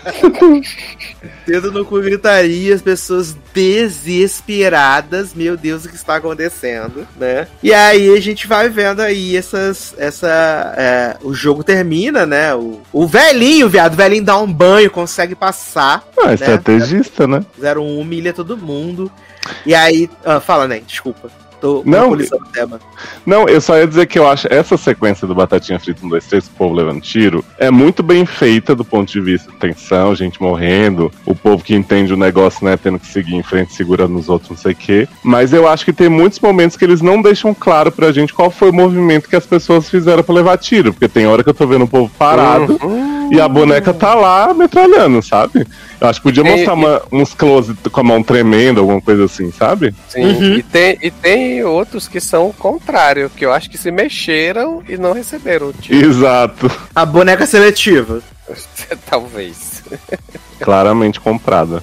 né? E aí, depois que eles veem que todo mundo morreu, eles ficam horrorizados. Meu Deus, o que, tá acontecendo? Me tira daqui, né? E aí, eu não lembro se no primeiro episódio que eles decidem votar pra ver se. Pra, que eles. Não, é no começo do segundo. Ah, tá. Eles ficam horrorizados com o jogo. Meu Deus, o que, que tá acontecendo? Tira a gente daqui. Então eles decidem votar, né? Até essa foto que eu botei aí pra, pra gente que tá aqui na gravação Uhum. é da votação, né? De quem quer continuar os jogos, quem não quer continuar os jogos. Hum, E aí, eles. É, o não continuar os jogos vence, né? E aí eles são jogados de volta na rua e tal. É porque aí, a gente- proposta deles é assim, né? Tipo, ó, vocês fizeram essa primeira prova, morreu uma caralhada de gente. Uhum. Vocês podem escolher sair e o dinheiro vai para as famílias do pessoal que Os morreu. Ou vocês continuam e, e eles não sabiam a quantidade de dinheiro, né? Que era do prêmio. Então eles descobrem É. a partir daí. E eu acho legal que a votação, o último da votação que vai decidir é o velhinho. É o velho. O, número um. E aí você pensa assim, ah, ele já tinha falado que ele já tá pra morrer e tal, e tudo que ele ama é o jogo, então com certeza ele vai votar pra continuar. E ele vota o não, né? Achei bem legal essa surpresa. Sim, foi bem legal. Foi bem legal. E assim, é. O segundo episódio é basicamente. É, basicamente não, né? O segundo episódio é todo deles no fora do jogo, né? Que eles desistiram do, do, do jogo, o episódio todo, todo nesse foco deles desistiram do, do desistiram do jogo. E aí, é, vai mostrando, né? Quando a vida dele está merda, aí o, o Jin-Hu, o que que acontece? O Jin-Hu descobre que a mãe dele tá com diabetes, né? E tá pra... É, é meio, assim, exagerado, né? Porque ela tá com diabetes, mas ela tá meio que pra morrer, assim. E aí ela precisa fazer uma cirurgia. Se ela não fizer a cirurgia, é, ela pode perder as duas pernas. Isso é, isso é real, né? Da diabetes. Uhum. E Eu aí- adoro que, tipo assim, ele está. Até então ele tava roubando dinheiro dela pra jogar, né? Exato. E aí, de repente, ela fala assim: você acabou, meu plano de saúde tá uma merda, não sei o que, graças a você. É, fica assim, gente, mas isso aconteceu do dia pra noite. Sim!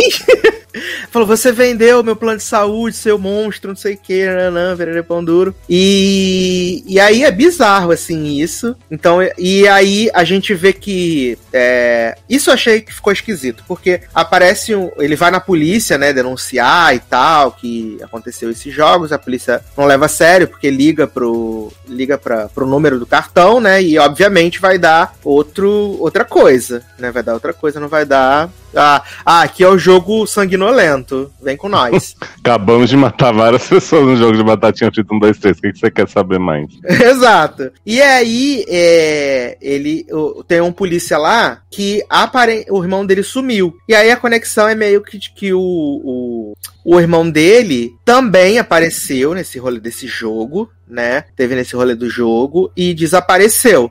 E aí, ele Eita. consegue ir pro, pro coisa do. do ele, eles decidem no final, aparece, ó. Tô até mostrando aqui pra vocês a telinha aqui, botei uma telinha miudinha pra Netflix não me, me matar. É. Que tá aqui, ó. Tá Eles- miudinha, não, tá grande. que, peraí. Que aí eles decidem fazer o quê? Eles. Agora sim. É, eles. Eles. É, bem que tá tudo uma merda, né? E tal, não sei o quê. E aí, eles recebem de novo o cartão do jogo, se eles quiserem voltar. Uhum. Se eles quiserem voltar pro jogo. Aí o, o Jin-Hu até encontra com, com o velhinho, né? E aí o velhinho fica lá trocando com ideia com ele, não sei o que, nananã, perere pão duro. Eles voltam pro jogo, né? Eles voltam pro jogo. E assim, é, eu acho que o mais legal desses episódios, apesar de serem episódios longos, são realmente a questão, a questão dos jogos, assim. É, aí o policial entra infiltrado lá, né, pra tentar descobrir, aí ele vira um dos Casa de Papel. E assim, tem uns jogos que são muito legais, assim. É, que tem, tipo. Esse daqui é também legal, que é o jogo que eles têm que. São as formas, né? E as formas são desenhadas no açúcar e eles têm que tirar o, a forma sem. Ah lá. Só com uma uma agulha, só que não pode quebrar. Se, se você quebrar, você é eliminado, né? Obviamente, Uhum. eliminado. Provas de líder do BBB perdendo pra Round 6. Sim, claramente. E assim, os jogos pra mim são os mais legais e ver as relações que esses personagens vão criando. Tem um, esse episódio 4 agora, que é o Fiquem Juntos, a prova é um cabo de guerra. Só que é um cabo, só que antes desse cabo de guerra, tem meio que uma rebelião assim, que a galera lá, os organizadores, deixa a galera se matar dentro do, do alojamento assim, sabe? É bizarro a galera se matando e tal, não sei o quê. E aí depois tem que tá todo mundo fudido, é, eles vão pro cabo de guerra, tem que se organizar em equipes, né, pro cabo de guerra. Só que o cabo de guerra, obviamente, não é um cabo de guerra normal, né? Quem cair vai morrer. E aí, o, o Jisoo fica com pena do véi e bota o véi no grupo. E aí, o, o lá, o orgulho da cidade de Piruíbe, fala assim: não pode ter velho, não pode ter mulher nesse, nesse coisa, porque a gente vai se fuder, a gente vai se lascar. E aí o grupo deles tem várias mulheres, tem o velho, não sei o que. Então. É, é, é mó legal, assim, os jogos que eles são muito tensos. E pra mim, o jogo mais tenso, com certeza, é o do penúltimo episódio, que é a, a reta final, que eles têm que, que atravessar a, atravessar uma de um lado pro outro por uma por uma ponte de vidros, né? Que um lado é vidro comum e no outro lado é vidro temperado. E um lado não, né? Uma, um lado vai ser vidro comum, um lado vai ser vidro temperado e o vidro comum não aceita muito peso. Então, assim, é muito maneiro assim o jogo, porque tu vai vendo as pessoas, as pessoas vão indo, né, na ordem numérica e é tipo, a, a galera vai tentando a descobrir, tá vendo? Quais são ali os tá, os os, os vidros, assim, tem que ir pulando, né? E estão na ordem, né? Do 1 ao 16. Então, tipo, conforme o cara descobre caindo, morrendo, você tem chance de continuar vivo, assim. E é muito tenso, é muito tenso. Tanto que esse Mas episódio. aí, no- nessa prova aí, jovem, é... por exemplo, aí no caso o cara caiu, né? Aham. Aí o, o próximo, eles botam a placa de volta? é, Ou não? Não, é sem a placa, então vai meio que, né, ajudando a construir. Uhum. Só que tem mais espaços do tem mais espaços do que pessoas, né? Então Uhum. os últimos provavelmente vão se fuder. E aí é muito é muito tenso, tanto que esse episódio ele acaba antes de chegar no final do no final do, do- da ponte assim, sabe? E aí o que que acontece? É, acaba que o polícia lá ele ele consegue, ele tá procurando saber o que que o irmão dele o que, que o irmão dele sumiu do jogo, e a gente descobre que o irmão dele jogou o jogo, na verdade, em 2013 e nunca mais apareceu, nunca mais voltou, né? Só que aí a revelação no final é que o, o Headmaster lá, aquele mascarado da máscara diferente, é o irmão do policial, né? Hum, André e Michele, o Eita. retorno. Ele ganhou e tá organizando agora os novos, os novos Hunger Games, né? Hum. E aí tem toda uma coisa, né? Tal, e acaba que os três finalistas são a, a Minazinha, né, do irmão, e o Jinso, obviamente, e o Orgulho de Pirituba, né, que deu calote. E aí, E o véi não? Não, o véi morre, o véi morre no episódio do, no qual episódio? No episódio aqui do Jinsu Kimbu, Ah, não aguento essa velhofobia, eu tava torcendo por ele. Esse aqui, ó, no episódio 6, Gambu, que Gambu é um termo pra melhor amigo. E aí o jogo é que você forma duplas, né? Você forma duplas. E aí você, dessas duplas, é, cada um tem 10 bolinhas de good. E você tem 30 minutos pra conseguir, sem violência, tomar as 10 bolinhas de good do seu oponente. E o oponente do, do Jinsu é o velho. E aí o velho tá meio esquecido, né? E aí ele vai, tipo, se aproveitando, porque ele tá tempo tá acabando, ele vai se aproveitando da memória do velho tá falha, porque é tipo, empapar, quantas bolinhas tem, não sei o quê. E aí o velho fica esquecido, e aí ele fala assim. Ele vai se aproveitando e tomando as, as bolas do velho. E aí, quando ele vai lá entregar pro, pro Casa de Papel, o Casa de Papel fala assim: só tem 19. E aí o velho fala assim: Menino, tem uma bolinha no meu bolso ainda. Vamos jogar? Vamos. E aí ele fala assim: é, vamos apostar tudo. Eu aposto tudo que eu tenho, você aposta tudo que eu tenho, que é até a cena que a gente tá vendo aqui agora, né? E aí ele fica assim, não, não sei o que, apostar tudo que a gente tem, não sei o que, perder o pão duro. E aí, na verdade, é o que, que acontece? O velho tava fingindo que tava esquecido, porque ele fala, ele fala pro cara, é. Por que, que você se aproveitou então e roubou as bolinhas que eu tinha? Né? Eita. Eita, Só que aí ele fala assim: não. ah, a gente prometeu ser o gambu um do outro. E quando a gente é gambu, a gente compartilha tudo. E aí o velho dá pra ele a última bolinha que falta. E aí o velho é eliminado do jogo, né? E aí o jogo final, vocês lembram que no primeiro episódio tem um flashback? A primeira cena é um flashback do jogo da Lula, não sei o que, que tem que atravessar de um lado pro outro. E quem atravessar ganha, quem corta a barriga da Lula e tal, não sei o que e tal, não é? Esse é o Sim. jogo final, que é só entre o Jinru e o Orgulho de Pirituba, né? E aí, amigo, a porrada estanca. A porrada estanca violentamente, né? E é logo no começo do episódio, a porrada estanca e tal, não sei o quê. E o que acontece? Ele. A porrada estanca, quer ver? Vamos ver, a porrada estancar. A porrada estanca pra caralho mesmo. Faca, caralho. E aí acaba que o Orgulho de Pirituba é depois de ser humilhado, ele decide é, se matar, ele se mata, e o Jinru ganha o prêmio, né? E aí ele fica traumatizado, né? Que ele volta lá pra. Jogam ele lá na civilidade, na civilização, né? Depois de tudo isso, todo fudido. Aí ele vai. Aí tá um cartão na boca dele. E aí, quando ele vai no, no caixa eletrônico, ele tá com um prêmio lá de 46 milhões, de 46 bilhões de wons e tal, não sei o quê. Só que aí ele fica traumatizado. Aí passa um ano, né? E a vida dele. Ah, minto. Ele volta pra casa e a, ele passa lá na, na casa da mãe do Orgulho de Espirituba e fala assim: Menino, tua, tua mãe, dois dias que eu tô tentando ligar pra ela e não encontro ela. Aí quando ele chega em casa, a mãe tá morta, né? A mãe tá morta, morreu por causa do diabetes, essa barra aí. E aí ele fica fudido. Um ano depois, ele não mexeu no dinheiro, ele não. Ele promete que vai cuidar da irmã do, do, do, do menino, da família. Ele não faz nada, ele vira um vegetal, assim, não toca no dinheiro, não ajuda a filha, não faz nada. E aí ele recebe o cartão do jogo de novo pra encontrar com a pessoa no dia 24 de dezembro, às 11 da noite. E a gente descobre que o dono do jogo é o véi. Mas, gente. que ele realmente tem um tumor, que ele realmente tá fudido e que ele decidiu jogar porque ele achava que ia ser mais interessante do que só assistir como ele fez. Que Pra maravilhoso. Olha aí. Aí ele aposta com o Jinru, tem um mendigo na rua, que se o, mendi é, o Jinru fala, eu vou matar você. Aí ele fala assim, beleza. Se até meia-noite ninguém ajudar o mendigo, você pode me matar. Se até a meia-noite alguém ajudar, é, eu te conto porque, porque que eu fiz o jogo, porque eu te escolhi e tal, não sei o que e tal. E aí acaba que ajudam o, ajudam o, o, o mendigo, né? Só que quando ele vai, quando ele vai matar o véi, o véi já morreu. O véi morre. O véi Cara. morreu. Mas. E aí ele decide dar um tapa no visual, né? Fica belíssimo de cabelo vermelho, integrante da banda de K-pop. Aí. Gente! Fica belíssimo, né? Olha.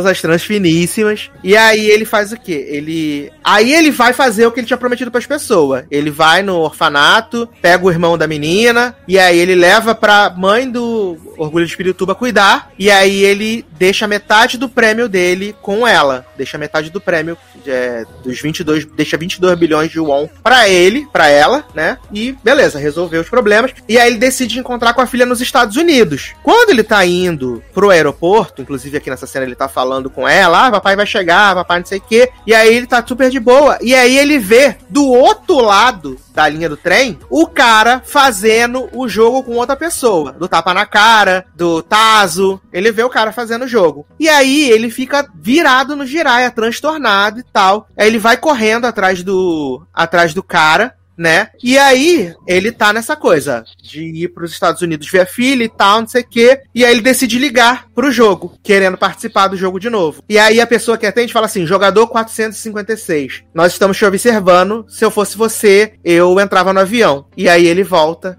E acaba a temporada. Então ele vai participar do jogo na segunda, se tiver. E agora eu já posso marcar lá no banco de séries, como vi. que porra. e, E eu achei- descrição. Eu achei muito legal a série. De verdade. Eu achei muito legal, assim, sabe? É. Muito tempo eu não ficava empolgado com uma série assim. hum, principalmente coreana, né? Que não é meu, meu foco de série e tal. Mas eu achei bem legal. De verdade. Eu achei bem, bem massa. É, assim. pelo, pela descrição que tu fez e pelos vídeos que a gente viu, assim, lembra muito aquela outra série, né? Que eu acho que o Zanon viu, não lembro. Alice. viu aqui. Alice in Isso, Borderland. Exato. Só que eu acho que o primeiro episódio da Alice me pegou mais do que Uhum. esse primeiro episódio da, da- dessa É série que essa aqui. aqui, ela mas, vai te mas eu ganhando- imaginei que a dinâmica ia ser basicamente a mesma, assim, desses vários jogos, assim. É, ela vai te ganhando ao longo dos episódios, justamente porque, tipo, todo mundo que tá ali tá fudido. Todo mundo tá devendo dinheiro pra Giota e tal, Aham. não sei o quê. Então, é, com o tempo vai passando de tipo, até onde você vai pra você ganhar o teu dinheiro? O que Uhum. você faz? Entendeu? Porque esse que é o Orgulho de Pirituba, ele é todo ético, moral e não sei o quê. E conforme o filme vai, a série vai passando, ele vai perdendo todos os, o, todo o tino ético dele, sabe? Tipo, ele é melhor, fica o melhor amigo do Raj de Big Bang Theory. E aí, eles falam assim, ah, no jogo da bolinha de gude, eles viram a dupla. Porque eles não sabem qual vai ser o jogo, eles falam assim, ah, nós somos os mais fortes, a gente vai se ajudar, não sei o quê. E aí, quando ele descobre lá que ele vai ter que. Um dos dois vai ser eliminado, o que, que ele faz? Ele fala, ele engana o Raj. Ele mete um monte de pedrinha no saco de bolinha de gude e rouba as bolinhas de gude do cara, sabe? Pra ele não ser eliminado e não morrer. Então é, é- é muito. Ele brinca muito com essa questão do da, da moralidade, né? de- Roubar o cubo do coleguinha, né? Exato, do que você Sim, vai fazer, se você vai realmente se manter aos seus, aos seus princípios, assim como o Jinsu, que ficou lá protegendo o velho, chamava o velho pra todas as atividades, mas quando ele teve a oportunidade de trapacear, enrolar o velho pra ele sobreviver, ele também fez, sabe? Sim. Eu, eu achei essa um pouco mais interessante que Alice, de assim, não ser só sobre o jogo, né? Então, assim, o, o segundo episódio ele é basicamente a vida dessas pessoas fora, né? Além do, do caloteiro, caioteiro, tipo, mostrando como é que cada um tinha motivos pra querer voltar ao jogo, mesmo depois daquele negócio horrível do da primeira prova. Então, assim. Em Alice in Borderland, eu vejo que o jogo é mais importante que os personagens. Tanto que tem gente importante que morre, É. né, no meio da série, continua e tal. É verdade. Então essa série explorou um pouco mais, tipo, por, por que, que essas pessoas voltariam e elas, de certa forma, têm uma opção ali no começo, quando elas assinam, né, de não participar, apesar Uhum. deles não saberem o que ser eliminado significava, e elas têm a opção de voltar depois que elas escapam, né, então eu achei isso bastante legal, mas a série cai no, no, no problema de todas as séries hoje em dia, que é episódio uma hora não precisa, sabe? Exato. Tipo, E é engraçado que quando tem esse, esse retorno no final do segundo episódio, até lá a galera do Casa de Papel fala pro Taskmaster, ele fala assim, nós tivemos um retorno, é, 97% de retorno das pessoas que foram. Então 97% das pessoas, das pessoas que ficou muito horrorizada com aquilo ali, meu Deus, quero ir embora pra minha casa, viu que, tipo, eles iam se fuder na vida real, então era melhor Uhum. arriscar ali dentro do jogo e É, voltar. até porque metade já tinha votado pra continuar, né? Então só tava esperando a chance. Exato. E aí, até o Taskmaster, ele é, tem umas coisas meio de lição de moral durante a série, porque essa galera que morre é.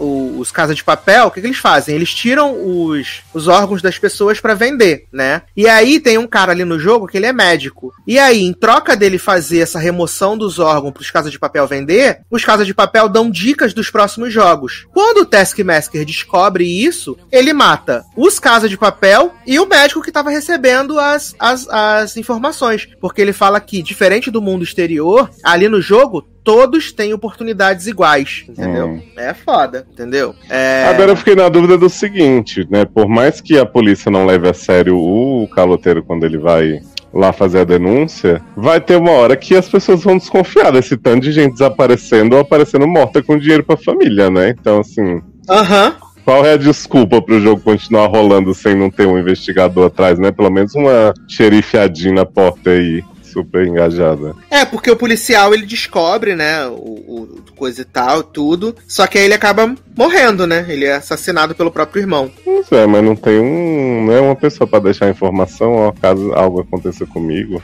já tá Ah, meio caminho Aí- andado aqui. Aí, se tiver segunda temporada, né, eles vão fazer essa volta aí do 456 pro, pro jogo, né? Ele vai voltar pro jogo pra, pra acabar com isso de vez, né? Acredito que vai Uhum. ser a, a grande motivação dele. E eu fiquei surpreso, assim, sabe? Porque eu tava tão envolvido com as, com as histórias, porque acaba que uma boa parte do tempo é justamente essas histórias, essa questão da moral, né, até onde você vai e tal, não sei o quê. E eu acabei ficando muito envolvido. Tanto que eu vi, eu vi o primeiro episódio num dia, depois vi o segundo no outro dia. E aí acho que foi na, no domingo. No domingo eu vi, sei lá, todos os episódios até o final, assim, porque eu tava muito intrigado, muito absorvido com a, com, com a história. Eu queria saber aonde ia, aonde ia dar. E por um minuto, assim, eu tinha muita esperança de que o que ele não ia voltar pro jogo, sabe? Que ele ia ser Hum. forçado a dar. Só que não, ele acaba escolhendo não dar atenção pra filha, não ficar com a filha pra poder participar do jogo de novo, sabe? É isso. Mas achei legal, É, gente. Filha dele tá lá com a arma de recordação, né? Exato, nos Estados Unidos, belíssima. ai, ai, menino, seguindo aqui agora, vamos falar de uma retornante, né? Que tava todo mundo esperando muito, gritando, pedindo a Anitta direto, que é The Morning Show, meus amigos, né? Voltou aí depois de quase dois anos. Nossa. Ai, nem, lembra- nem lembrava mais da cara de Whiskey. É, Reese essa temporada decidiu não usar nem a peruca, né, viado? Falou, vai ser, pô. Vai ser com o meu cabelo mesmo, vocês Já me aí... acusam de fazer a mesma personagem de qualquer forma, né? Vamos lá então, mesmo visual. Ué, só- já deu a desculpa de cara que eles que mandaram ela pintar o cabelo de Aham. pra, né, Ela falou, melhorar lá. aí a personagem, gato, adequa a personagem aí.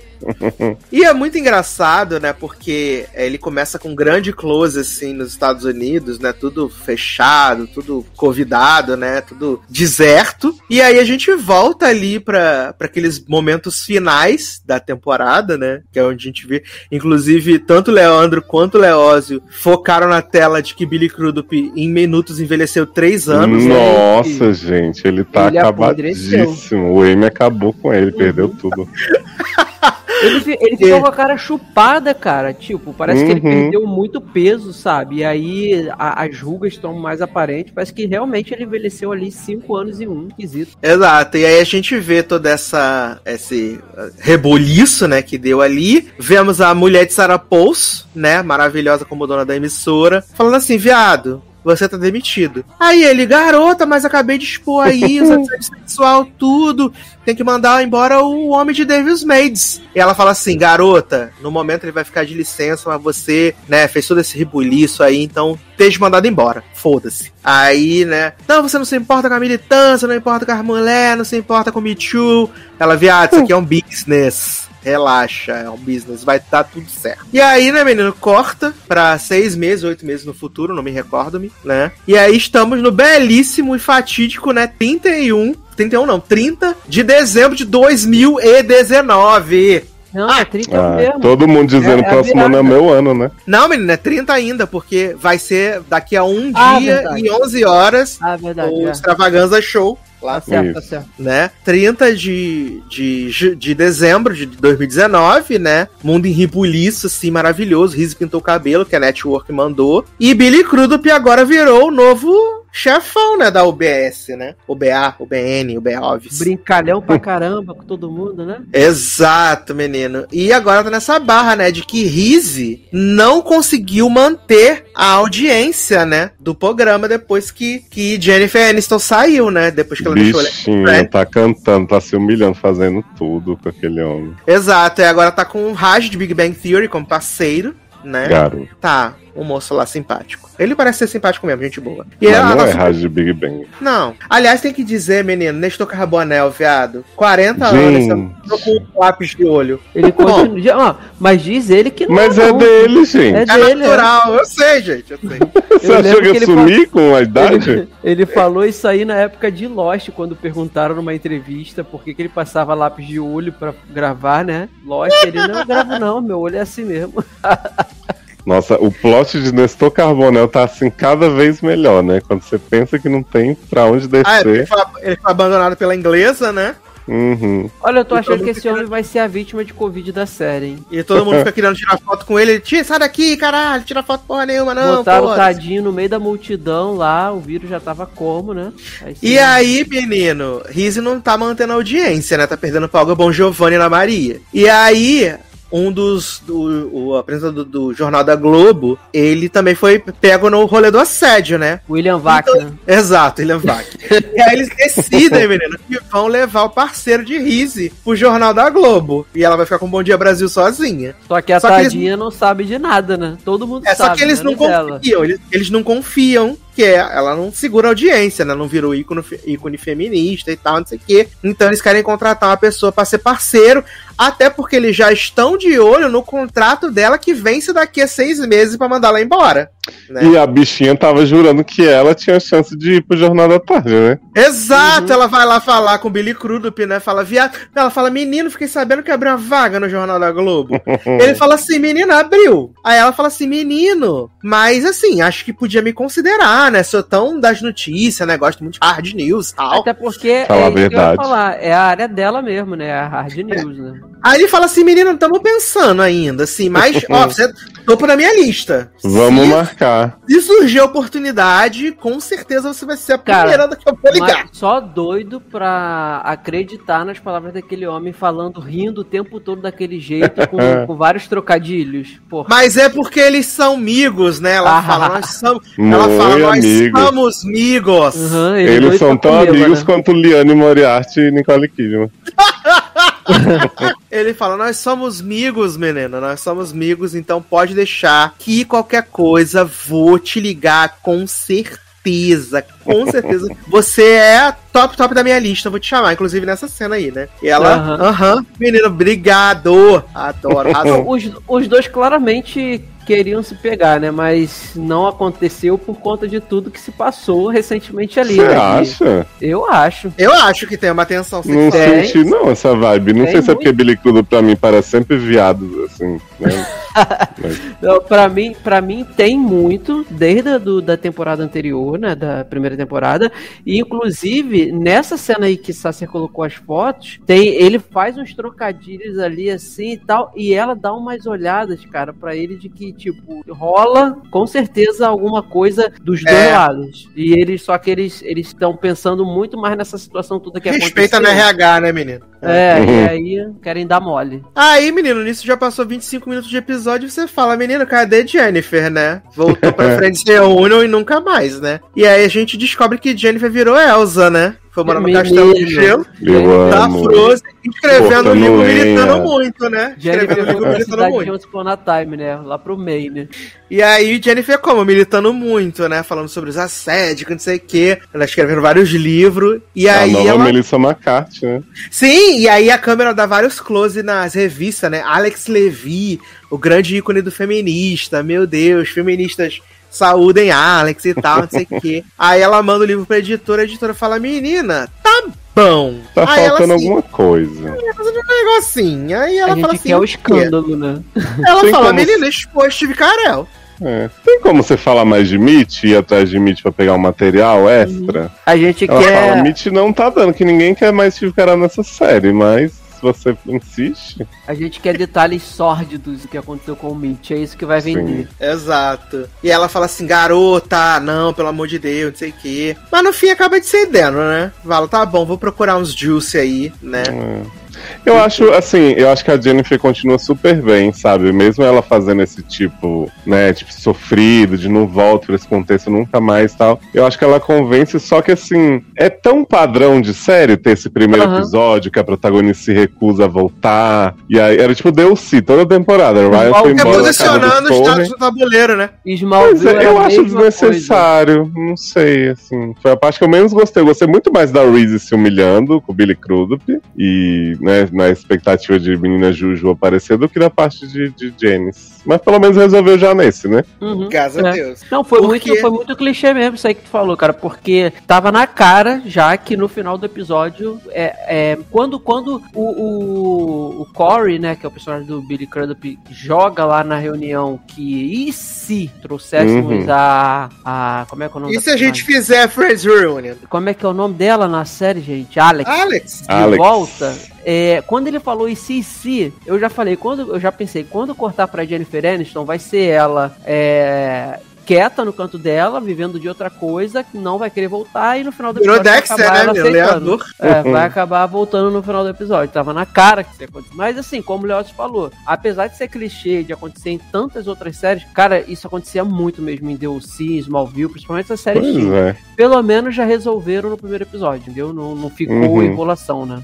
Agora, uma dúvida que eu fiquei. A, a cena do que a produtora Mega Evil demite Billy Crudup era só pra dar mais uma cena boa pra ele, assim? Ou Aham. porque assim. Ele foi demitido, depois ele é chefe. Acredito que eles não vão foi voltar. Exato, Isso. acredito que eles não vão voltar nesse período entre a demissão dele e a volta, porque afinal Ah. tem Covid, tem Não, coisa eu, pra eu andar. acho, eu acho que assim, a, a Rizzi, ela fala assim, ah, você só Toda hora, salvei seu seu emprego, salvei por seu causa emprego. de mim, exatamente. Então eu acho que quando tiver algum embate entre os dois, assim, pode ser que eles coloquem um flashback rapidinho pra Vai ser mostrar... no episódio 9, que sempre É. é, pra quebrar o ritmo. Mostrar- Episódio do Steve mostrar Carell. Como, como ela, o que, que ela fez pra salvar o emprego dele, porque era uma, uma posição muito impossível ele salvar o emprego ali pelas coisas que ele fez. Até que a mulher, a, a mulher de Saraposto até fala assim, cara, você trancou o cara na sala dele. Tipo, além de tudo que você fez, você trancou o cara. Uma parada que, assim, é, excede tudo. Então, não tinha como. E aí, provavelmente, deve ter algum flashbackzinho mostrando o que, que a Rizzi fez pra conseguir salvar o emprego desse homem. Certeza que vai ter. Provavelmente. E aí, menino, depois que Billy Crudup, né, joga aí pra reunião de Friends, né, ele vai atrás de Alexzinha, né? Ele fala, menina, vim aqui com uma proposta pra você irrecusável. Voltar a apresentar Bom Dia Brasil com Rizzi. Aí ele... e aí ela fala, garoto, me aposentei desse negócio, agora tô só escrevendo livros.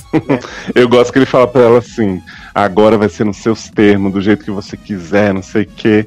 E aí, quem sabe você não vai pro Jornal da Noite, hein? Eu fico, Não, ai, e gente, ainda quantas projeta um vezes esse programa. golpe? né? Não, mas Ainda isso é só no final do episódio. O que? Do. Que ele do projeto- promete o talk show pra Alex. É Isso. só no final Ah, do tá. Sim, tá. final do episódio. Por Olha. enquanto ele só prometeu um contrato milionário, aí ela vai poder aprovar a dupla. É, ele, não, ele quer que ela volte pro Jornal Vai poder aprovar a dupla, mas é Bradley. encontro, né? Não, mas é porque ele joga que Bradley, o contrato de Bradley tá acabando. Ele joga. Que não precisa. É só um tapa-buraco ali, Bradley. Não precisa segurar muito Entendi, tempo. tipo o Mion, né? Exato, mião no caldeirão, exatamente. E aí, menino, é maravilhoso, porque fica nesse coisa e tal, não sei o quê. E aí eles vão soltando várias pistas da Covid dentro do episódio, né? Porque eles estão montando a retrospectiva, né, da Globo. E aí, várias notícias falam, menina, 2019 foi um ano ruim, né, menino? Aí ela fala, é, 2020 com certeza vai ser melhor. Aí tivemos um surto de gripe na China, várias pessoas morreram. Você acha que legal isso? Ah, não, bota coisa no Quênia, bota o bebê da Meghan Markle, não sei o quê, porque Uhum. bebês são um sucesso, coisa boa, né, menino? Uma loucura. E aí o Leandro até reforçou, né, que tipo, eles focam isso várias cenas, né? Tipo, dividindo Sim. bebida, lambida no rosto. Cara, que nervoso essa cena. Porque assim. Não, mas isso já foi no final, quando deixam claro que, tipo, o Covid vai ferrar. A moça espirrando. É, mas antes disso, eles já, eles já começam a dar vários focos. Por exemplo, lá na, na- nos estúdios, tem cena que a Reese tá na. Bradley, né? Tá na cozinha. E aí alguém pega a maçã e bota, ela pega, olha, tipo, mete a mão em várias, aí olha assim, aí des- desiste. E aí tem cena das pessoas dividindo realmente garrafa, né? É, é, copo, e aí você. Eles vão jogando isso devagarinho. Aí no final vem, tipo, um turbilhão, que é a gente espirrando, e é aquela aglomeração, e é loucura total, que sabe que vai dar um caô gigante, né? Que a gente sabe que deu. Uhum. E aí, Eu- menino?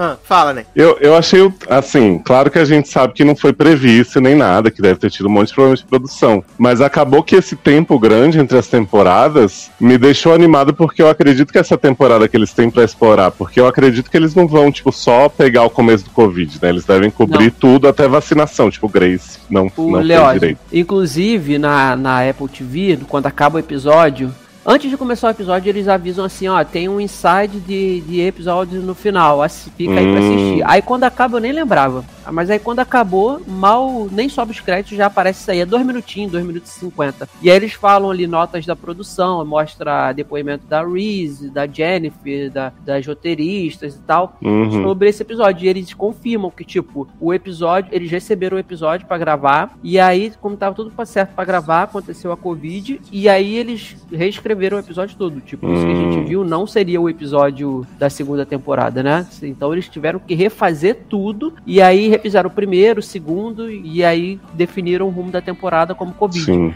E aí teve gente reclamando, assim, de é, alguns comentários, alguns sites que eu li, reclamando, ah, pô, tipo, não aguento mais, a, gente já viveu muita Covid Uhum. e a gente não aguenta mais viver Covid em outra série novamente. Mas, cara, se você parar pra pensar, essa série é- sempre ela tratou a notícia atual, o que tava Sim. acontecendo era igual o Newsroom, lembra? E aí, pô, como é que eles vão, vão passar por um. A série tá voltando Aliás, agora. chamaram The Morning esquecer. Show de Newsroom anêmica. Nossa, eu prefiro mil vezes Morning Show que Newsroom. É. E aí, como é que eles vão fazer? Como é que eles vão, sabe, esquecer, fingir que não aconteceu o Covid, já que eles vivem no tempo, nos dias. Não, até hoje? porque, até, porque o salto tempo, até porque o salto temporal teria que ser muito grande, porque a série É. tá em 2019, viado, entendeu? Eu, eu, eu até acho que eles poderiam, tipo assim, ah, nesse universo aqui não é isso. Tipo, é um universo parecido com o nosso, mas não teve. Mas eu acho para The Morning Show muito mais interessante né, abordar a Covid agora. Uhum. Que eles podem, tipo, passar pela coisa toda e ir pra um tempo. Né, entre muitas aspas, normal, do que, por exemplo, o This Is Us, que resolveu fazer dois episódios com gente de máscara e depois, ah, tá bom, Sim. gente, já deu, sabe? Já tinha vacinado, já tinha tomado É, uma foi dose. só pra mostrar que, ah, a gente tratou, falou disso, entendeu? Sim, é, porque, Nessa tipo- é mais pertinente mesmo. Exato, em, em Morning Show acho que faz muito sentido a temporada ser sobre isso. Por mais, eu também tô de saco cheio, eu também Uhum, né, prefiro séries que não tem, mas eu acho que no caso de Morning Show vai ser muito mais pro bem do que Sim. pro mal. mundo. Uhum, sim, é, é isso mesmo. Mas E eu ainda essa- acho que. Mas eu ainda acho que. Que não. Se, acho que vai ser. Se for assim.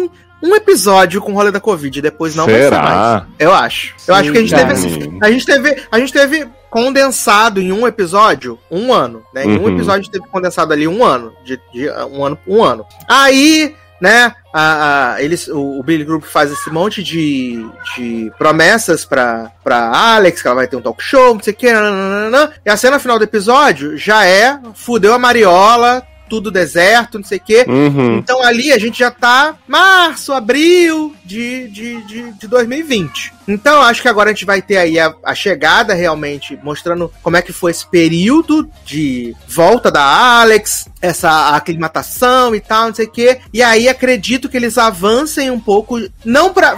totalmente fim do Covid, mas aquele inteirinho ali dos Estados Unidos quando começou a vacinar, já não tinha tanto distanciamento. Ah, mas começou a vacinar no fim do ano. Você acha que eles vão pular pro fim do ano já em três episódios? Eu acho. Eu não, acho. não acho não, cara. Eu acho que vai ter, ainda assim, muito reflexo do- das promessas do Billy Crudup pra Jennifer Aniston, das coisas que ela não vai poder ter porque não vai acontecer, Uhum. de como vai Eu ser acho a que vai fuder a vida dela dizer assim, ah, eu te Sim. prometi isso, mas veio uma pandemia, né, gata? Pois é. E Não, aí... mas pra isso não precisa, mas pra isso eu não preciso fazer sete episódios de Covid. Não, não vai... Não, eu não acho que vão ser. não, eu não acho que vão ser sete. Eu acho que assim, realmente vai ter um mais fora, deve ter alguém que morre aí no Estou Carbonel, não sei o quê. Mas eu acho que pelo menos a metade da temporada eles seguram antes de ser vacinação. Pra, pra dar aquele drama de, ah, vamos ter que vir trabalhar, como é que faz? Não sei. Sim, que- a pró- o que você próprio me falou, o Sasser, é provavelmente algum programa vai ter que ser feito de casa, sabe? Alguma gravação. Ah, em o algum Bom Dia momento. Brasil vai ser feito de casa.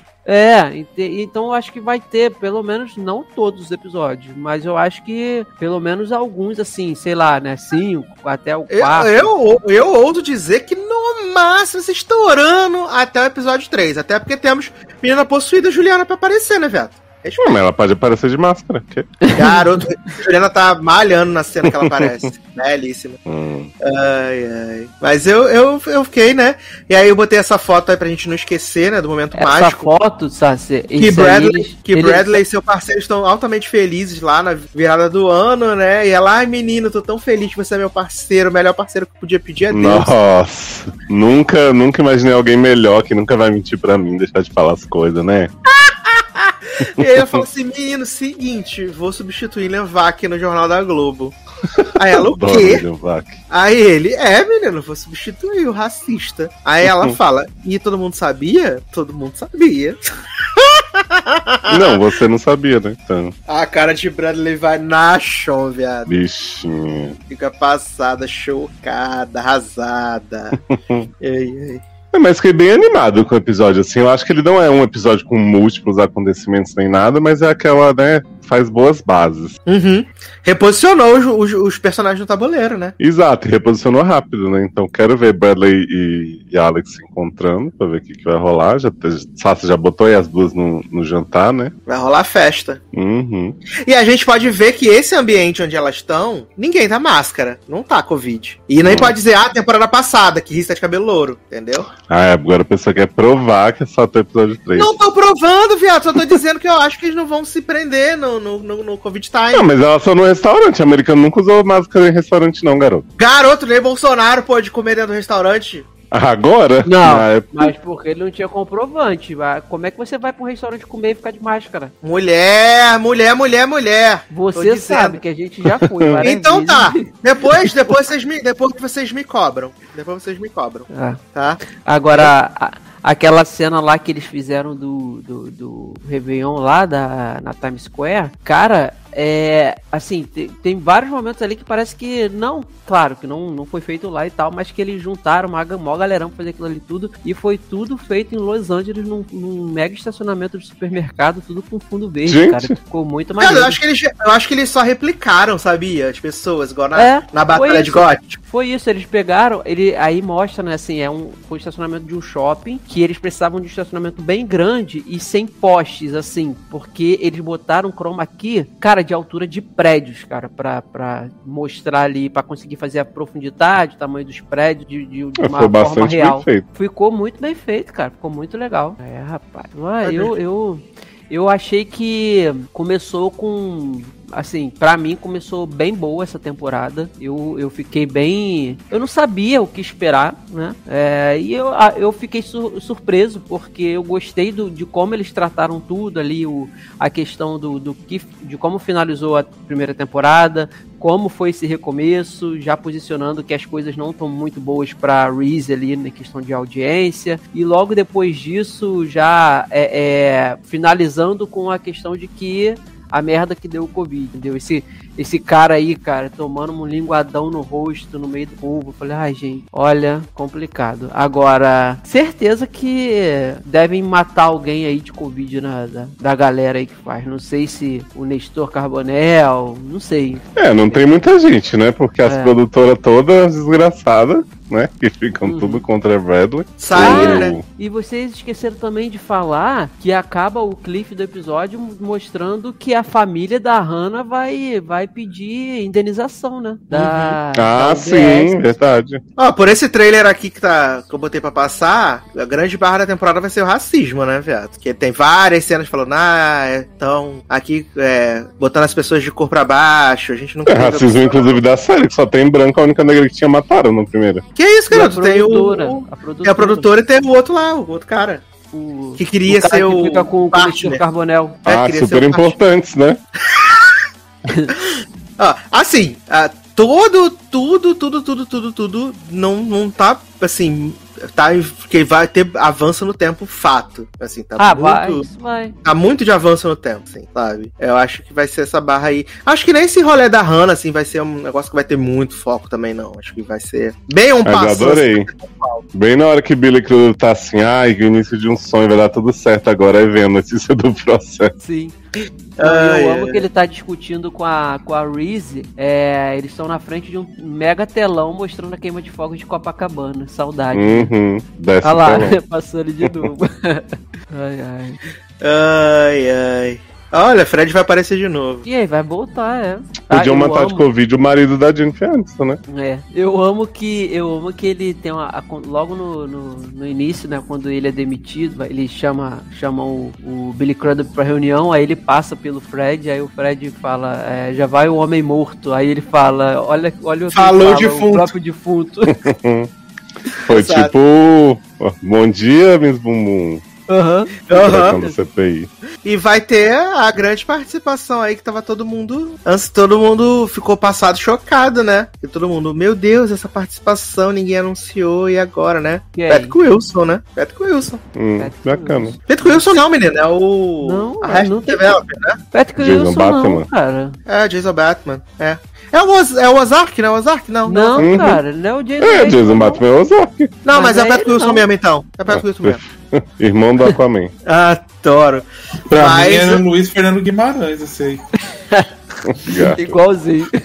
Ridícula. Mas o que eu tô mais aguardando é essa, essa aqui, né? A, a, a, a grande, né? A grande atriz Juliana Margulis, né? Estamos aguardando, menina Tô Ju. esperando muito Juliana possuída, viado. Possuída. Tô aguardando que essa mulher adora fazer um desafeto, né? Então. Daqui a pouco tá gravando no Chroma aqui com todo mundo. Garoto. Vai gravar no estacionamento todas as cenas. É.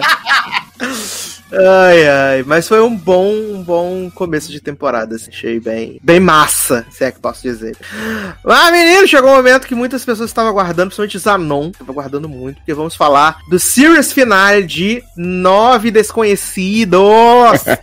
Porra, tô aguardando aqui, vou entrar em coma aí. Esse morning show, novos Já não precisamos de você pra reagir aos absurdos. Ah, Exato. aqui. e, eu, e assim, eu decidi aqui no meu coração que esses, desses últimos dois conteúdos vão ser de Leózio e Leandro. Eu vou apenas fazer Mas, observações gente, pontuais, né? Vou fazer apenas observações Claro não. pontuais. Porque Leózio tava tão ansioso, tão ansioso com, com o Nine Tava mesmo.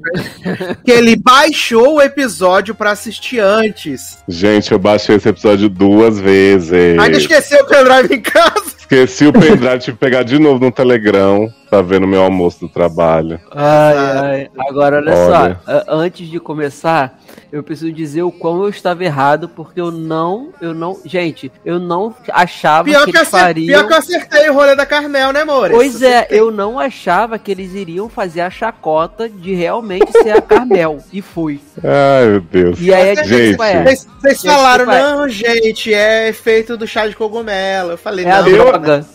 Aí eu, Não, eu achei que era aí, assim, Léo, tinha, tinha todo um assim. culto. Fala. ela não, ela ainda fala assim: a desculpa é, é que eu era uma grande e ótima maquiadora. Maquiadora?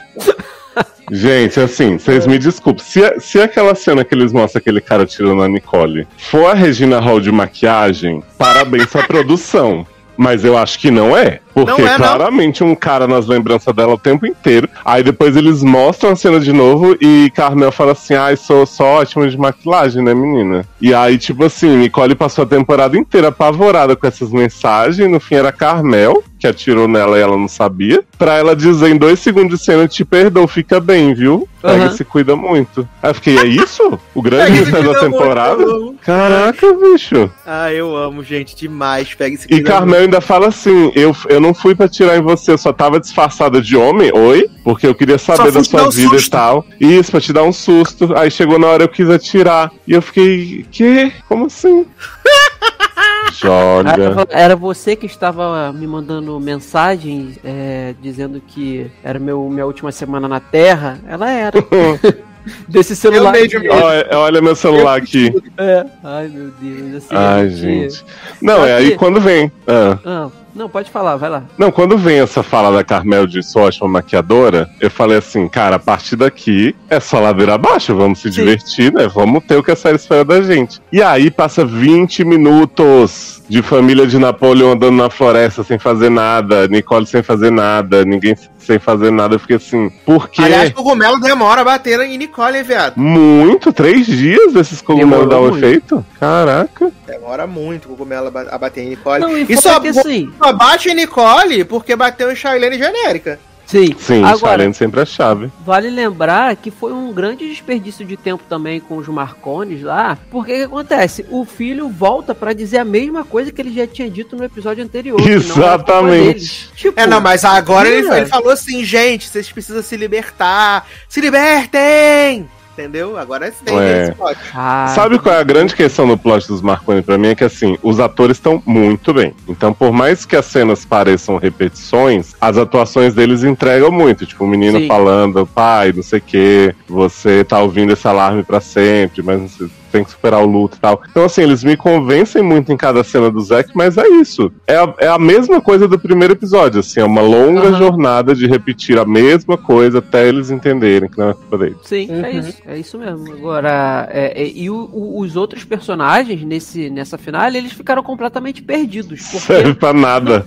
Luke É, Evans é. grava umas três cenas dos Marconi, fica preocupado, vai atrás dos outros, some também. Você fica assim, ué. Hum, ele- eles. Tanto que eles juntaram todos no mesmo lugar pra não gastar tempo com eles, porque não tinha como gastar. Maravilhoso. Não, eu acho maravilhoso que Melissão, né, Melissão e... e... Tony. Tempo, Carnavale.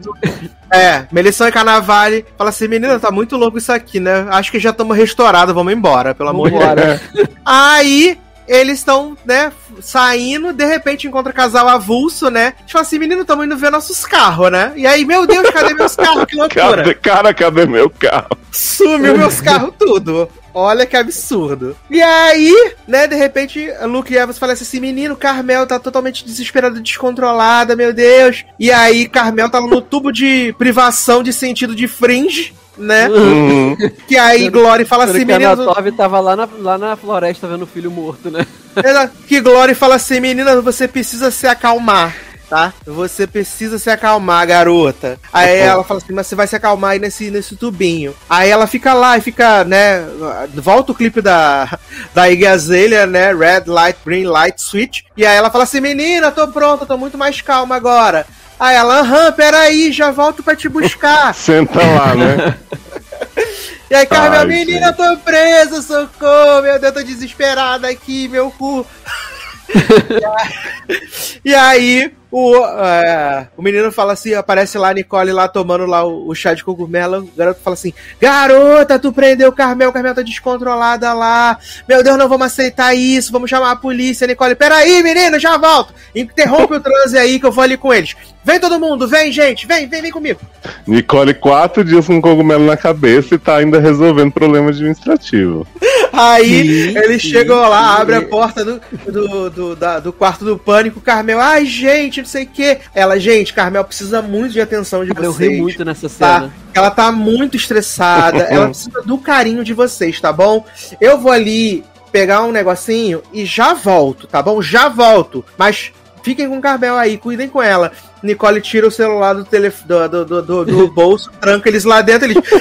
E no nega, ela trancou Cara, nós aqui de novo. Não é possível que cinco pessoas estão vendo que é um quarto que não tem como abrir manualmente, é eletrônico. Vão os cinco entrar e deixar a pessoa que controla a porta sair com o celular na mão. Cara, não é possível. Eu ficava rindo nessa cena. Falei, gente, não é possível. E o pior de tudo é que no final a explicação que a gente vai falar depois que dão pra isso daí é mais banal ainda, né? que é a, a simulação do incêndio. Olha, olha, olha. Aí Nicole fala, né? Nicole sai e fala pra Glória, menina, taca fogo. E aí você fala, meu Deus, taca fogo, que loucura, vai ser. Sim. Aí eles estão lá com o Carmel, né? E aí de repente, menino, que cheiro de fumaça, né? Tá pegando fogo, bicho! E Viado. aí, gente, é maravilhoso que eles começam a se declarar assim, sabe? O último desejo. Gente, eu É. amo que eles começam assim, né? Vamos agora dar o full circle dos personagens. Exato. Aí eu falei pros meninos, esse desgraçado desse noivo da modelo, da influencer, ele não teve uma função na temporada sequer. Ele, assim, não teve importância. Ele poderia não existir Nem nessa ela, série né? que dava na mesma. Aí eles começam, ai, se você morresse aqui e tal, se você. Se a gente conseguisse escapar, o que, que você ia fazer diferente? Ele, ai, eu ia voltar a trabalhar, porque eu gosto muito de conversar com as pessoas, conhecer gente nova, gente incrível igual vocês, não sei o quê. Eu fiquei, quem é você, garoto? Para de ser louco, nunca falou em trabalho, nunca falou em Uhum. conhecer ninguém, só transou com tua namorada e ficou enchendo o saco dela. Aí a namorada, É. que o, o drama era o negócio de ver nariz caindo, de beleza, não sei o quê, eu pensei que ela ia falar algo sobre isso, né? Vou relaxar com a minha aparência, viver mais, né? um Isso, eu pensei que ela sanduíche. falar, vou, eu vou parar com essa coisa de ser completamente é, Útil. seguir padrão de beleza. Uhum. É, não, eu Aí quero ela fala um assim, negócio. ai, quero empreender, porque eu quero muito mandar em alguém. Aí ele, ai, querida, vamos Quero providenciar isso. empreender, que o Bolsonaro mandou, né? Empreender. Ah. Brasil, faça o seu próprio mercado. Aí, Melissa, né, que você acha que tem um. Ela tem um crescimento na temporada, eu acho, né? Uma das poucas. Você acha que Ah, ela ela é coisa- carnaval, então. Aham. dos Pois é, aí você acha que ela vai falar uma coisa super profunda, ela fala, ai, tô pronta pra te dar a chave da minha casa qualquer dia, Tony. Eu, Hã? Só tenho- na verdade, eu só tenho a agradecer, né? Porque Uhum. Eu te, e no oitavo dia eu era uma pessoa completamente diferente porque aconteceu tudo aquilo comigo. No sétimo dia eu te odiava porque você foi um babaca e agora te amo. Foi isso. E Luke Evans, só porque entrou nessa sala, ai, tô pronto pra ter meu filho com o Ray, adoro o Ray, amo o Ray, nunca tive problema, estava separado a temporada inteira, né? Eu odiava o Ray. Ai, Aham. Bob, sinto muito você não poder ser o pai do meu filho, né? Mas vai ser o Ray. Aí você fica assim, isso é reportagem, hein? Lars, porque, né? Tava prometendo um grande exposé, não se toca no assunto dessa reportagem no final. Fez a Aham. gravação pra nada pra mostrar pra polícia. Ai, meu Deus do céu. Enquanto isso, Delilah, né? Correndo por sua vida, três anos também, enfim, enquanto tudo isso rola, Pra chegar na Delilah ainda tá né? dirigindo. Eu fiquei, olha, longe mesmo esse lugar. Não, e lembra que eu falei que esse plot não ia dar em nada? Tava na cara, gente. Ah, mas porque- deu super final apoteótico. Hum, apoteótico, todo mundo passando a mão na cabeça falando que realmente foi curada, né? Não, aí a, quando Nicole volta pra junto da família, a família fica assim: Você não contou pra gente sobre sua filha! A gente tá aqui abrindo nosso coração pra você. Aí Nicole, ó, mas não é de bom tom um terapeuta ficar falando dessas coisas sua pessoais. própria vida. Aí eles, não, garoto, se você tivesse falado, a gente tinha te ajudado, não sei o quê. Aí fica essa cena, vocês falam do Zack, né, dando passe livre pra eles, passando a mão. E Nicole, nessa de quero ver minha filha, mas não consigo, né? Daqui a pouco, Shailene, mulher tá nevando, vamos Tá atrás. Aí a família fica assim, mas Shailene, ela, não, mãe, vai, fica tranquila, já resolvemos nossos problemas. Agora é o momento de Nicole. Aí, viado, leva a Nicole pra uma montanha, que Nicole fica vendo uns flocos de neve cair. Daqui a pouco Nicole tá abraçada nessa menina. E a família chega, tira ela da menina. E é isso. Né, Aí? Lá pois potranca, né? aí o povo descobre que o, que o incêndio era falso, né? Sai da sala. Aí quando a família, de, De- a polícia de Delilah enfim chega, é, a influencer vai lá falar. Ai, Nicole drogou a gente contra a nossa vontade. Quer dizer, contra a minha não, que eu adoro droga. Meu namorado que não queria, mas depois ele aceitou também. Ai, mas foi de boa até, sabe? A gente tá super mais tranquilo agora, não sei o quê. Sim, foi mais todo mundo tranquilo, falando que né? ela fez um trabalho bom, né? Tranquilo, eles, tranquilinho. é, tirando daqui a a culpa pouco- dela. Daqui a pouco o Napoleão chega e dá um quote de uma peça, viado, que se fosse o policial tinha prendido ele na hora. Só por encher o saco. Ah, eles também falam que o carro sumiu, né, menino? Nosso carro sumiu. Ah, Ah, é. sim. Fala isso. Sempre essa barra da, da Lamborghini sumiu. Porque na verdade eu achei que quem pegou a Lamborghini era a Delilah, né? Exato, mas não, ela pegou o carro, a carroça, né? Pois é, aí depois a gente vai descobrir onde vai a Lamborghini. Porque eu falei pro Sácia, né, Leandro? Não sei se você Ah. captou essa sutileza. Hum. A gente tem a cena que Começa o final da Ele- novela, né? uhum, Melissa e Tony se encontram no restaurante, né? Sim. E aí ela fala assim, ai, tô muito inspirada, não sei o que. Garçonete, você me empresta uma folhinha de papel? A garçonete dá metade do bloco pra ela, né? Já vai perder os Sim. pedidos tudo daquela tarde. E Tony fala assim, ah, então fica escrevendo aí que eu vou fazer um FaceTime com as minhas filhas. Tony agora tá super bem com as filhas. Sim. Aí Melissa fala, ai, tudo bem, me encontra aqui. Depois dessa cena começa as resoluções todas, né? Então Lars Sim. com o bebê, a influência e o namorado. publicada, né, também, né?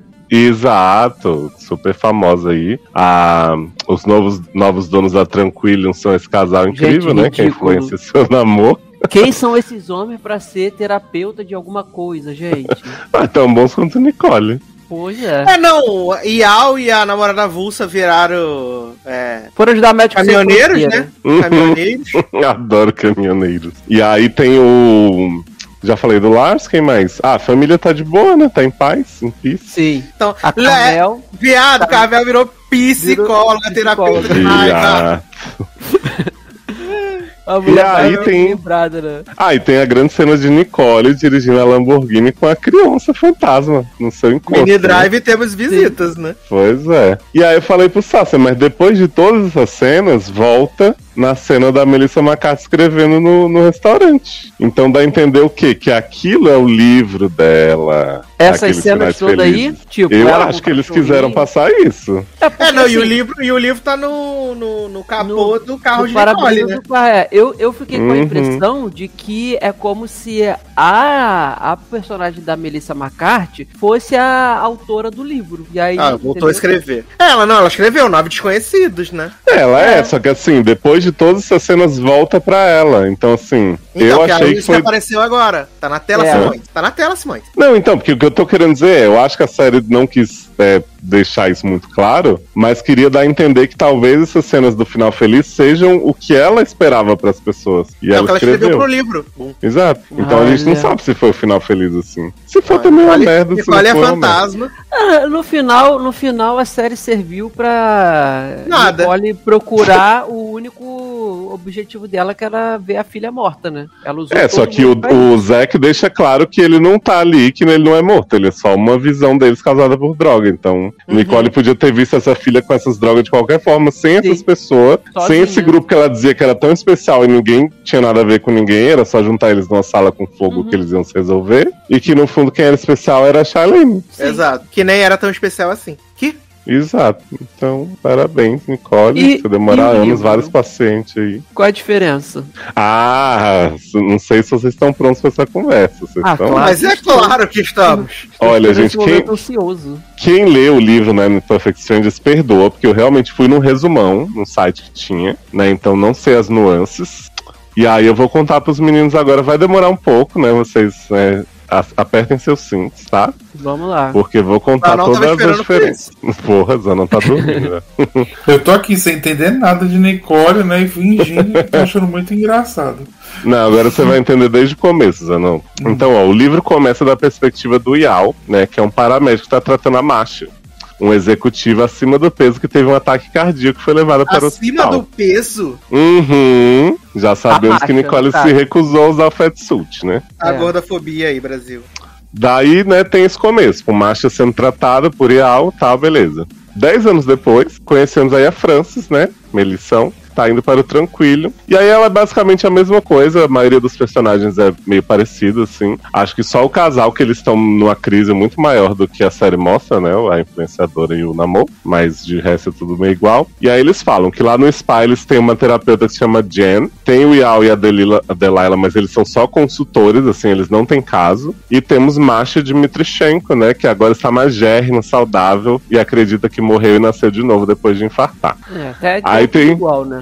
Tudo igual. Aí tem uma observação aqui do livro que eu achei maravilhosa. Ó. Ela ama administrar o centro de saúde, mas Adoro. odeia que os clientes ficam voltando. Então decide tentar algo novo com esse grupo para ajudá-los a encontrar um caminho definitivo com um novo protocolo. Ah, Ou seja, psicóloga com raiva de paciente que volta. é. Não, viado, e ela sempre dá a entender que ninguém nunca voltou. Sempre tudo foi Exato. uma vez só. É, pois é, isso aí já mudaram do livro bem, né? Aí fala aqui que nos primeiros cinco dias os visitantes não podem conversar uns com os outros e que eles ficam recebendo refeições personalizadas, né? Smoothies e meditam muito, fazem exercícios, massagens e yoga. Deve ser incrível essa parte do livro, né? Deve ser super movimentada.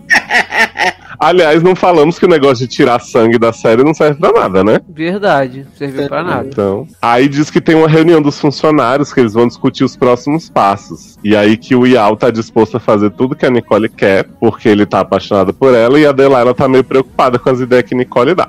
Passamos então o quinto dia, os convidados se apresentam, né? Aí a Heather nota que tem algo estranho e pergunta se Nicole tá drogando a galera, aquela cena que a gente vê no final do primeiro episódio.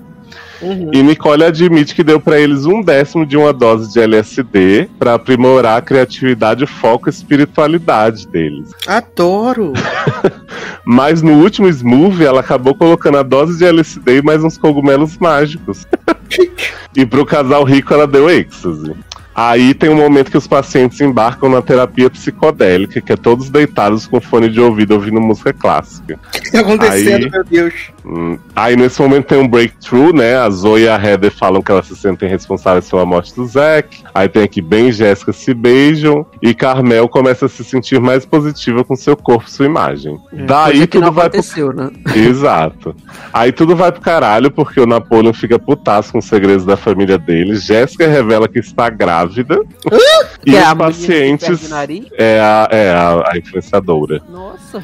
E os pacientes, eles acordam, né, desse transe aí dos fones e descobrem que eles estão presos na sala, no estúdio de meditação. Meu Deus, o que, que tá acontecendo? Aí, viado, depois de 48 horas presos nessa sala em jejum, a Delilah, que tá assistindo tudo, decide ir embora porque ela não tá gostando de drogar o pessoal. E ela fala que a maioria das descobertas, né, esses breakthroughs, as pessoas são armadas e não reais. Então ela rouba a Lamborghini do, do marido rico da Jessica e vai embora. Nossa. Enquanto isso, a Nicole e o Yao, eles estão meio frustrados porque os pacientes não estão tendo essa experiência transformadora que eles esperavam, né? E que eles mesmos tiveram quando eles testaram essa terapia incrível dos cogumelos. Daí, dentro da sala, o povo lá que tá preso descobre que tem tipo um quebra-cabeça, um escape room, pra eles poderem sair de lá, né? Eles acham uma boneca russa, mas a última boneca russa não tá lá. Daí no escritório da Nicole, o Yao pergunta por que, que a boneca com código não tá lá, porque era isso que eles iam usar pra sair, e eles iam pra um banquete, falar sobre as experiências deles e tal, tudo armado ali pelos dois.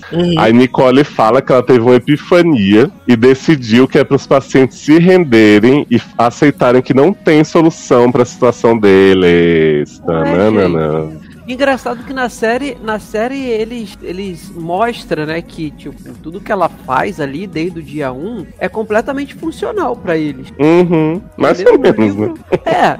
Não, em, em comparação com o que você tá falando do livro, Uhum. é, é funcional, porque no livro é desastre O atrás de livro é uma loucura É, inacreditável. pois é. Vocês acham que tá louco? Vocês mal podem esperar. Masha, Nicole, né, ceda Yao pra ele não impedir os planos dela, deixa ele desmaiado na mesa dela. Nossa. E aí apaga as luzes lá da sala de meditação e aparece na tela, no telão do vídeo, assim, desce o telão, ela, bu, assusta o povo. e fala pra eles, agora vai começar Dark Knight of the Soul, Ah, tá. Pensei que agora ia começar a putaria. né?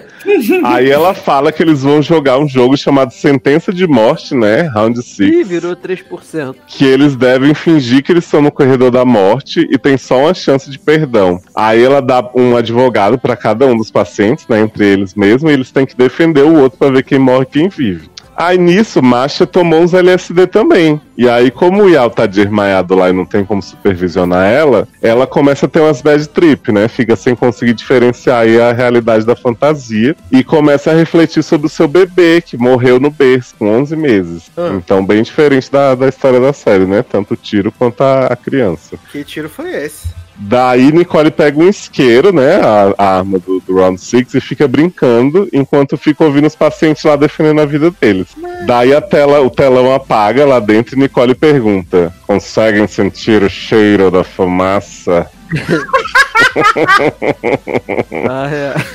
Aí o povo entra em pânico ouvindo fogo, né? Aí eles vão pro canto junto e tal. Daqui a pouco diz que eles começam a perceber que os sons do fogo estão meio que se repetindo. Então eles acham que pode ser uma gravação. Aí Francis vai até a porta, tenta abrir e ela abre. Ah! É, que tava tudo bem desde o começo. Nisso que Francis abre a porta e Al chega com uma bandeja de frutas pra eles. O que, que tá acontecendo?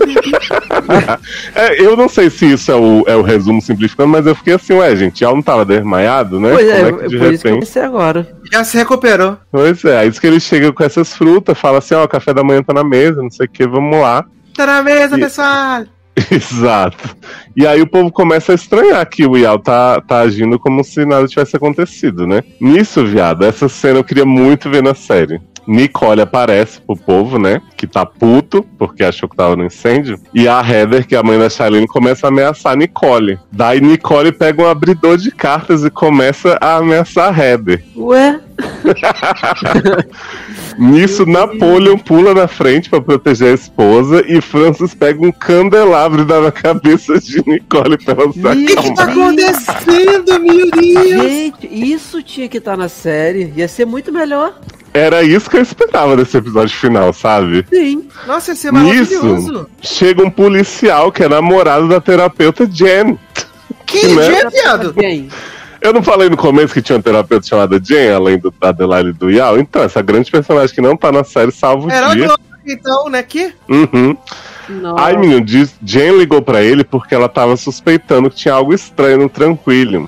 Porque Aham. os convidados foram. Os funcionários foram convidados a se retirar no meio do retiro. Ficou só Yao e Nicole lá. Meu Deus do céu.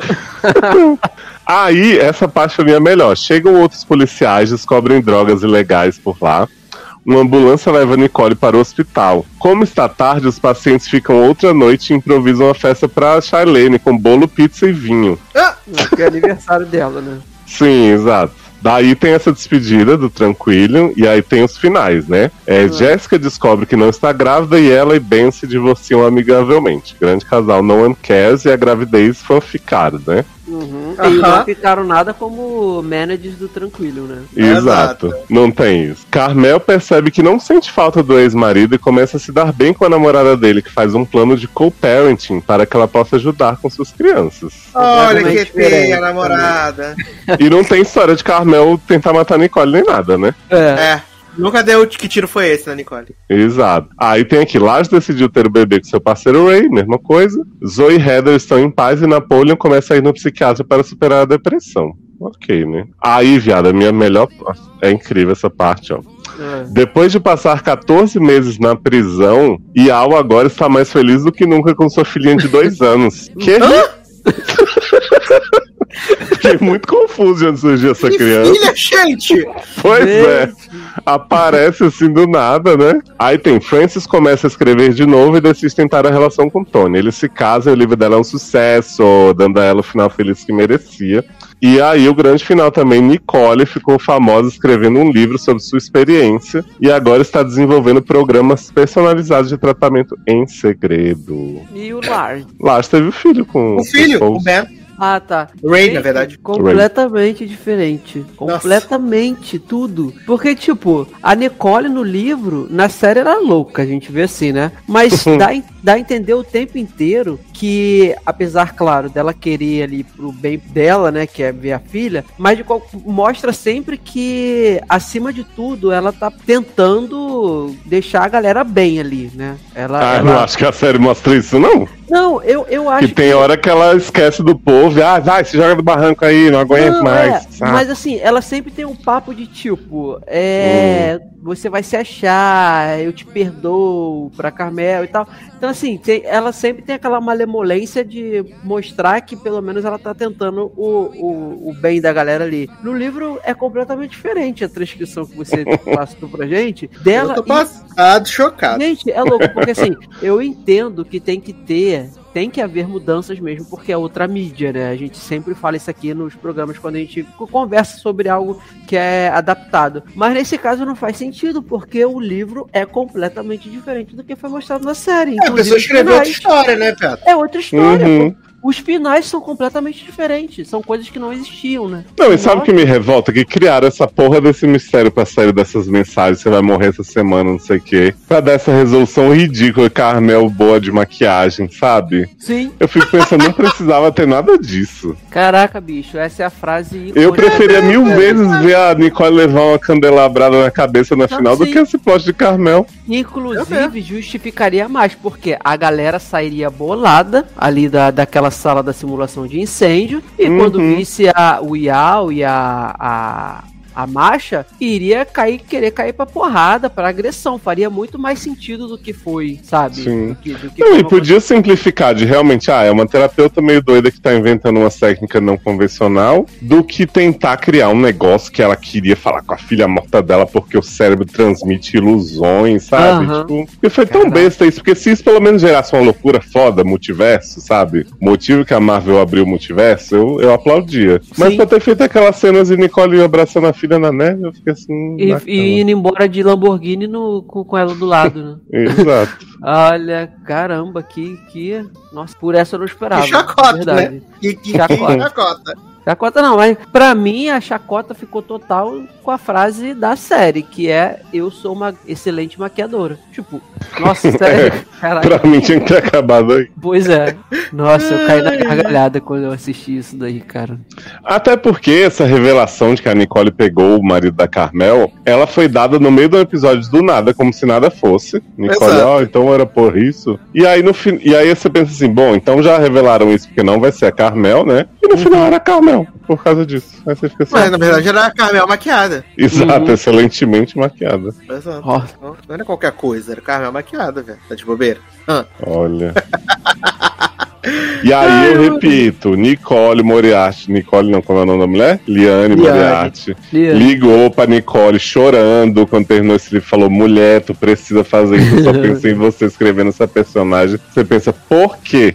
Né? Uhum. E por que Nicole achou que era uma boa ideia fazer isso? Porque assim, eu acho que todos os atores saem muito bem da série, por pior que ela seja, pelo menos eles foram bem. E Foram. Nicole, outra chacota pra carreira, né? sim. Cara, mas eu espero sinceramente que ela continue fazendo coisas assim. Não, porque- com certeza. Porque, olha, o que a gente se divertiu com The Undoing, do início ao fim, e agora com essa, nossa, Eu cara. acho que ela tem que se especializar em fazer terapeutas que são super boas no que fazem, né? Porque uma não sabia que o filho lavava a martelo na louça, né? E que o marido era assassino. E agora é essa que tá com a mulher que atirou nela do lado o tempo inteiro e não desconfia. Sim, já tô esperando a série que ela tava gravando em Hong Kong e tirou licença aí, né? Deve vir coisa boa. Foi pra casa. pois é. Ai, Ai, que meu tristeza. Deus, a que ponto chegamos, né, gente? Nicole, continue, por favor.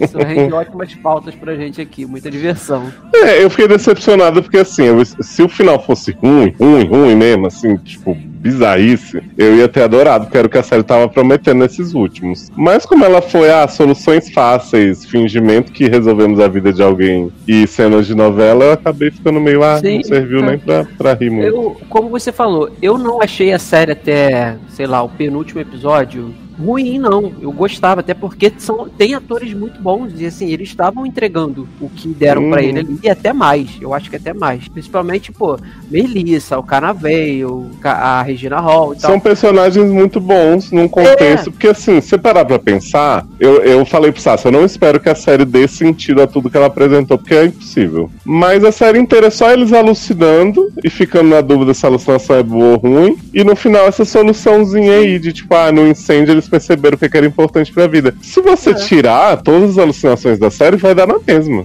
Exatamente. Então, assim, você tem atores bons, sabe, interpretando relativamente bem os personagens que deram pra eles. E aí no final, pô, já que, assim, já tava difícil a gente imaginar é, que conseguiriam fazer resoluções é, coerentes de tudo no último episódio, porque não tinha tempo pra isso. A série chegou no sétimo episódio com tudo completamente louco, aberto, sabe, maluco. E aí você já não tinha esperança de que fosse resolver da maneira, né, maneira. E aí, já que se fosse pra fazer desse jeito que fizeram, eu preferia muito mais que descambasse pra loucura total mesmo, como foi aí no livro de, de porradaria, de apontar é, faca Abridor de tomar, gato. é, ia tomar candelabrada na cabeça.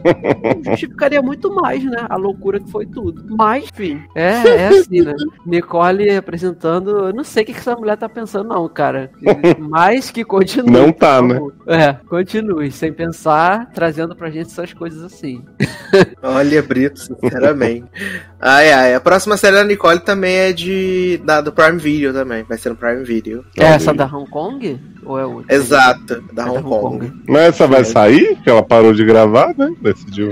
É, segundo o Prime Video é porque já tava acordado isso, na verdade, que ela tinha outros compromissos pra poder fazer. Hum. entendeu? Ah, então vai Entendi. vir outro hino aí. Que vem Até porque a logo. Nicole é a produtora executiva dessa série também. E é de David Kelly também? Não é, menino? Graças a Ah. Deus. Graças a Deus, graças a Deus, graças a Deus. graças a Deus. Não teremos abertura temática igual a todas. Poxa. É, essa, essa teve, inclusive, toda vez que começava a abertura que apareceu pular a abertura pra mim, automaticamente já vinha na minha cabeça Nicole cantando Lee, é, Dream a Little Dream. Ai, seria muito melhor. Automaticamente. É, pois é, mas não aconteceu. Quem sabe Vocês já perceberam que toda a série de Nicole dá uma impressão pra gente de algo que poderia ser muito melhor? Porque, tipo, The Anduin a gente vai pensando, ah, vai ter Nicole fragmentada, Sim. Nicole com poderes. Aí no fim, não, é Hugh Grant matou. E Sim. Aparentemente a gente coloca muitas. A gente coloca expectativas, né? É porque nessa eu fiquei, tem um sobrenatural, tem um Sim. negócio com o sangue deles, eles estão bebendo, não sei o que. No fim não é só, não, estamos drogando as pessoas e Nicole é quer ver a filha. É. É, Aparentemente é, é a exatamente gente isso. coloca muita, muita expectativa. Culpa é nossa. Expectativa, é. Desculpa, Nicole e David Kelly Liane. Ai, ai, eu amo. Mas vamos então para a última pauta desse programa, que é o momento que chegou para Zanon Oh. brilhar, né? Que vamos falar aí da terceira incrível temporada Gente, Sex Education, né?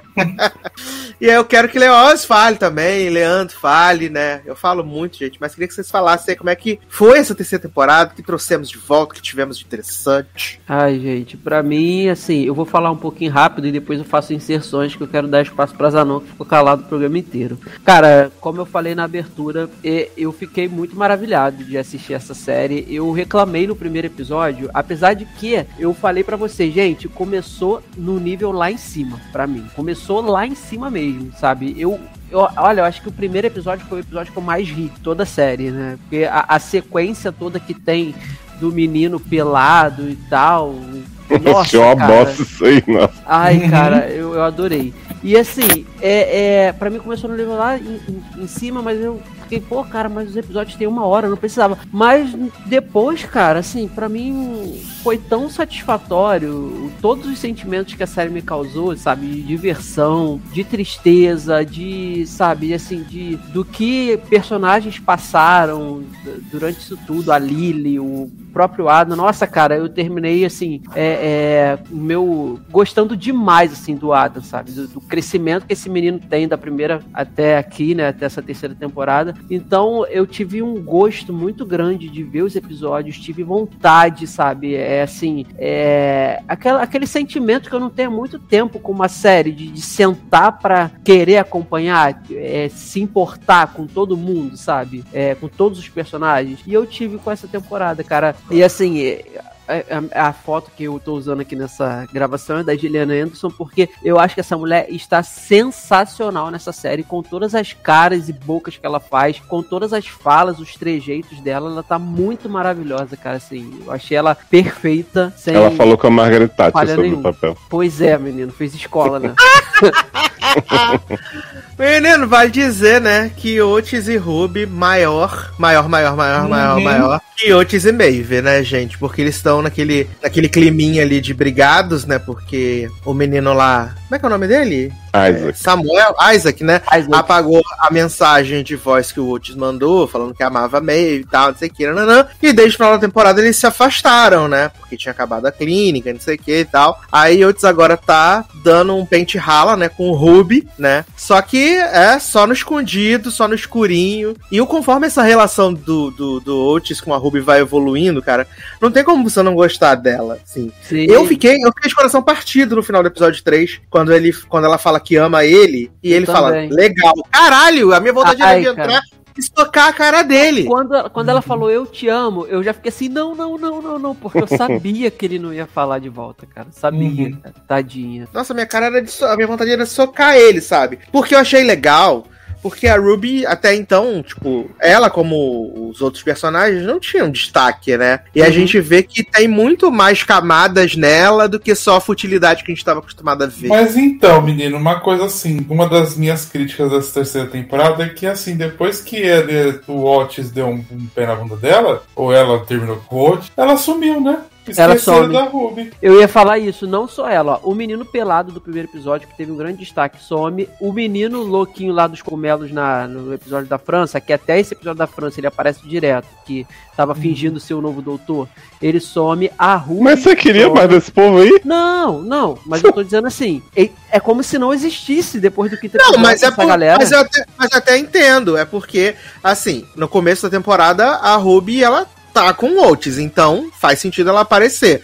Do momento Uhum. em que ela não é mais o, o foco, né? O foco é a, questão, a Maeve mesmo e todos os sentimentos que estão ali envolvidos, faz sentido ela dar Mas uma desaparecida. Mas eu acho que deviam pelo menos desenvolver ela em alguma coisinha, não esquecer. Porque eles esqueceram totalmente. Ela aparece no fundo, fazendo um cara Hum. triste. Ela volta É no final só pra ficar brigando com a Bolsonaro, a diretora, É. né? Não. Não, eu, eu achei. Tipo, é, tem. Assim, o Leandro falou que gostou da temporada. Pra mim, eu, das três temporadas, a que eu menos gostei. A, continuo gostando muito, Hum. mas eu acho que é a mais fraca das três. Pra mim, a segunda eu acho que é a melhor delas. Desenvolve todo mundo, tem Concordo. tudo. Só que eu acho que nessa eles esquecem, assim, essa parte da Ruby, é, deixar. Você me dá um personagem que é mó legal, que eu acho que eles também devem ter visto isso, porque deu certo na segunda temporada a interação do Otis com a Ruby. Acho que por isso que eles quiseram voltar. Essa troca de casal, que eu não aguento mais toda hora troca casal, gente. Eu sei que essa era adolescente, mas vamos dar. Eu queria ver como é, que É. se volta esse casal. É que assim, gente, eu vou revelar um segredo, tá? Pros criadores de Sex Education. Vocês estão ouvindo aí, eu sei. Ninguém se importa com o Otis e a Maeve. Eu sei que vocês ficam tentando fazer cliffhanger da Ah. mensagem, agora da indo embora. E ninguém tá afim de ver. É bem melhor a Maeve com o Isaac, depois que ele admite que manda mensagem. É mó fofinho, é mó bonitinho. E aí ela escrotiza com ele. O, o Otis e a Ruby, eu não acho que eles durariam. Né, apesar de todo mundo ter amado, eu acho muito divertida a situação, mas não acho que eles seriam um casal a longo prazo. Assim. Eu acho muito legal ver essa entrega dela de tipo, ah, levei, apresenta pro pai e tal. Só que eu vi muitas pessoas dizendo assim, ah, Ruby e Otis forever. Só que assim, gente, a Ruby também é uma pessoa que não, não consegue ouvir as pessoas comendo. Então seria bem difícil pra ele, né? E aí eu fico pensando, tem essas dinâmicas todas e eles estão perdendo tempo com a Maeve Otis. Eu acho que é aquele casal que perdeu o time, né? Podia ter acontecido na primeira temporada. Sim. Se eles tivessem desenvolvido, tipo, na segunda, eles sendo casal e agora terminar, eu acho que faria um pouco de sentido. Exato, a gente Assim, nunca vê eles de boa por dois é, É episódios. três temporadas de enrolação e, tipo, ninguém aguenta mais essa merda. Ah, cara, eu não me incomodei não, de verdade. Sabe, assim, eu gostei muito dele com a Ruby. Gostei demais, queria que eles continuassem. Por mim, continuariam a temporada inteira. Mas depois que acabou, não deu certo e começou a voltar Otis e Maeve, pra mim também funcionou, cara. Tranquilo. Até porque não ficou é, para sempre aquela parada de tipo, aconteceu porque o menino apagou e morreu o assunto. Não, já Uhum. foi, falaram, entendeu? Aconteceu, ele revelou o Isaac pra ela e depois ele na- lá na- no episódio de Paris de- da França ele ele fala ela pega mas o que, que foi a mensagem? Aí ele fala pra ela o que foi e aí eles veem que ali o que aconteceu foi por conta de, de sabe uma terceira mão chegando e falando assim não calma aí vou essa peça que tá aqui eu vou botar pra lá porque eu não quero que aconteça. Então pra mim funcionou do mesmo jeito sabe? Eu só assim eu eu, eu fiquei eu não sei, cara. Eu, a conta a Maeve e o Isaac, eu acho que tipo, ela, ele confessou pra ela o que fez, ela ficou bolada com ele e tal. Aí depois acontece, né, o beijo dela com o Oates e aí ela fala que aconteceu pra ele, e ele fica bolado também, tipo, acho que é meio como se fosse kit, sabe? Ele fez uma sacanagem com ela tão grande assim como ela fez com ele, pra ele Ah, ficar- mas é bem Ah, diferente. Mas é né? diferente. É diferente porque ele não tinha nada com ela quando ele apagou a mensagem dela. Exato. E quando ela beijou o Otis, ela estava namorando com ele. Cara, não ficou claro que eles estavam namorando. Ah, ela tava falou ficando que tinha alguma ficando, tava ele, transando, sabia tava que sentando era. na cadeira dele. Ah, mas aí não é pra mim não tinha confirmado. Ah, Não, gente. é um relacionamento. séria. É o um relacionamento. Oates e Maeve, não sou obrigado, viu?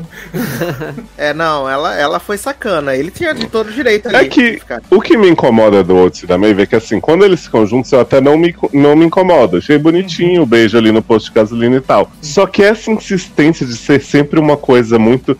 O universo está tentando manter eles separados. Olha, agora ela vai ter que ir atrás do sonho dela na América e deixar ele pra trás. E você fica assim, gente, faz só um namoro normal deles, meia temporada, pra gente ver se funciona, ao invés de ficar nesse tipo, ai, será que Otis e Maeve vão ficar juntos? é, é isso que eu queria ver. Tipo, ver um pouco de normalidade no, no- em todos os casal, né? Porque o Eric e Adam é outra coisa também. Que Eric, pelo amor de Deus, né? É, inclusive, eu você, você falou do Eric, eu, eu ah, tipo, eu gostei um pouco da evolução do Eric, em, em, assim, aspas, assim, mas eu acho todo aquele plot da Nigéria ah, too much, assim. Cara, Eu gosto por uns lados. né? É, é, é, é, assim, aí fala assim, não, mas uh, foi lá pra ele poder se entender, que ele não podia ficar preso, que ele é um passarinho, sei o que, blá, blá, blá. Sim, mas eu ainda acho que, é, né, because eu não, achei- não tinha tinha Eu necessidade. gostei de ver ele na Nigéria e tal, só que eu acho que assim, eu acho que deslocou ele da temporada, porque ele passa um o, o episódio da viagem, ele não tá, ele aparece só no final dizer, estou aqui na Nigéria. Uhum. E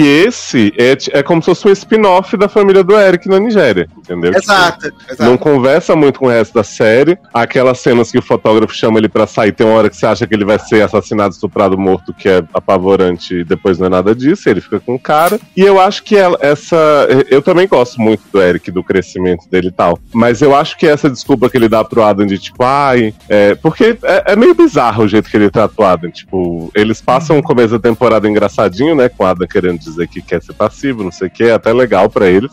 De Mas bunda. depois. É, exato, mas depois ele entra numa de tipo assim, ai, vamos pra uma balada gay, amiga, não sei o que tal, o Adam, não gosto. Aí ele já fica com cara de não gostia, assim, sendo que ele já tinha traído o Adam e não tinha contado. Aí depois disso ele fala assim, ah, então, vou terminar porque a gente tá em lugares muito diferentes, me descobri, não sei o que e tal. Só que ele já tinha feito essa descoberta, mais ou menos, na temporada passada, quando ele termina com o Rahim pra ficar com o Adam. Porque a mãe dele fala pra ele assim: ah, você. Você tem que ficar com alguém que te faça rir, não sei o quê. E você tá tentando parecer intelectual por causa desse menino que escreve isso e aquilo. E ele fala: Ah, é mesmo, na verdade, quem me faz feliz é o Adam. Então, assim, ele tem uma descoberta super parecida, né, com outro aspecto. E aí, nessa temporada, ele chega com o mesmo papo pra terminar com o Adam. E assim, ó, até entendo o motivo que ele dá. Mas depois ele fica super tranquilo. O outro pergunta como é que foi o término. Ele fala: Foi horrível. E começa a rir. E você fica assim: Ué, gente, era um cara que ele gostava, sabe? Não tinha porque a série tratar como se fosse uma chacota. É, então, o problema é que parece que sempre fazem o problema ser só os namorados do Eric e ele tá sempre tipo, ah, eu- ele tem que passar Me escolhi. pra crescer. Isso. Exato. E aí fica, eu acho, ai, é muito esquisito do jeito que fazem assim. O Eric é um personagem tão legal que eles podiam Uhum. fazer tantas coisas. E ele sabe do Adam, que é o começo da vida dele. O Eric passou na primeira temporada toda essa descoberta. E podia Pois é. ele, tipo, ah, a gente não pode ficar junto, mas eu tô do seu lado. Qualquer coisa assim. besta. Uhum. E não fez, né? Eu fiquei, eu fiquei bolado com isso, cara, porque assim, eu gosto do, do Eric também, não, não reclamo dele, mas eu acho que esse término deles aí, o que ele fala, ah, a gente tá em, em lugares diferentes, porque, tipo, você é um bebê, tá começando agora, né, a andar né, nessa... Eu sou uma nessa- bichona e você não. Boa noite. É, nessa. Você tá começando a, a, a entender agora isso tudo, e eu já tô outro nível, então, tipo, não dá pra mim, eu não. É, como mas a série assim, não quero não. perder tempo com, com isso. É, mais, só que a sabe? série não mostrou situações o suficiente pra mostrar em que isso impactava na vida do Eric. Foi só assim, ah, eu queria ir pra Aham. boate, você não Sim. vai. Vai pra Aí- boate com o Otis. Vai se dar super bem. Aí, tipo, eu fiquei bolado, porque, assim, como o Zanon falou, acho que podia, poderia ter acontecido ali. Até porque Adam é o maior fã das Kardashian no Brasil. Maravilhoso. Eu achava que ali poderia ter acontecido o término mesmo, mas ele fala assim: não, mas eu vou continuar contigo, vou te ajudar, eu vou, sabe, eu vou ficar do seu lado, porque eu sei que é, o, o Adam tá, tá, cara, como ele fala, é, tá dando os primeiros passos, cara, sabe? assim, então, eu acho que não, não- é, é muito injusto você chegar e, e falar, ah, solta a mão dele, ou para de se preocupar com o menino. Uhum.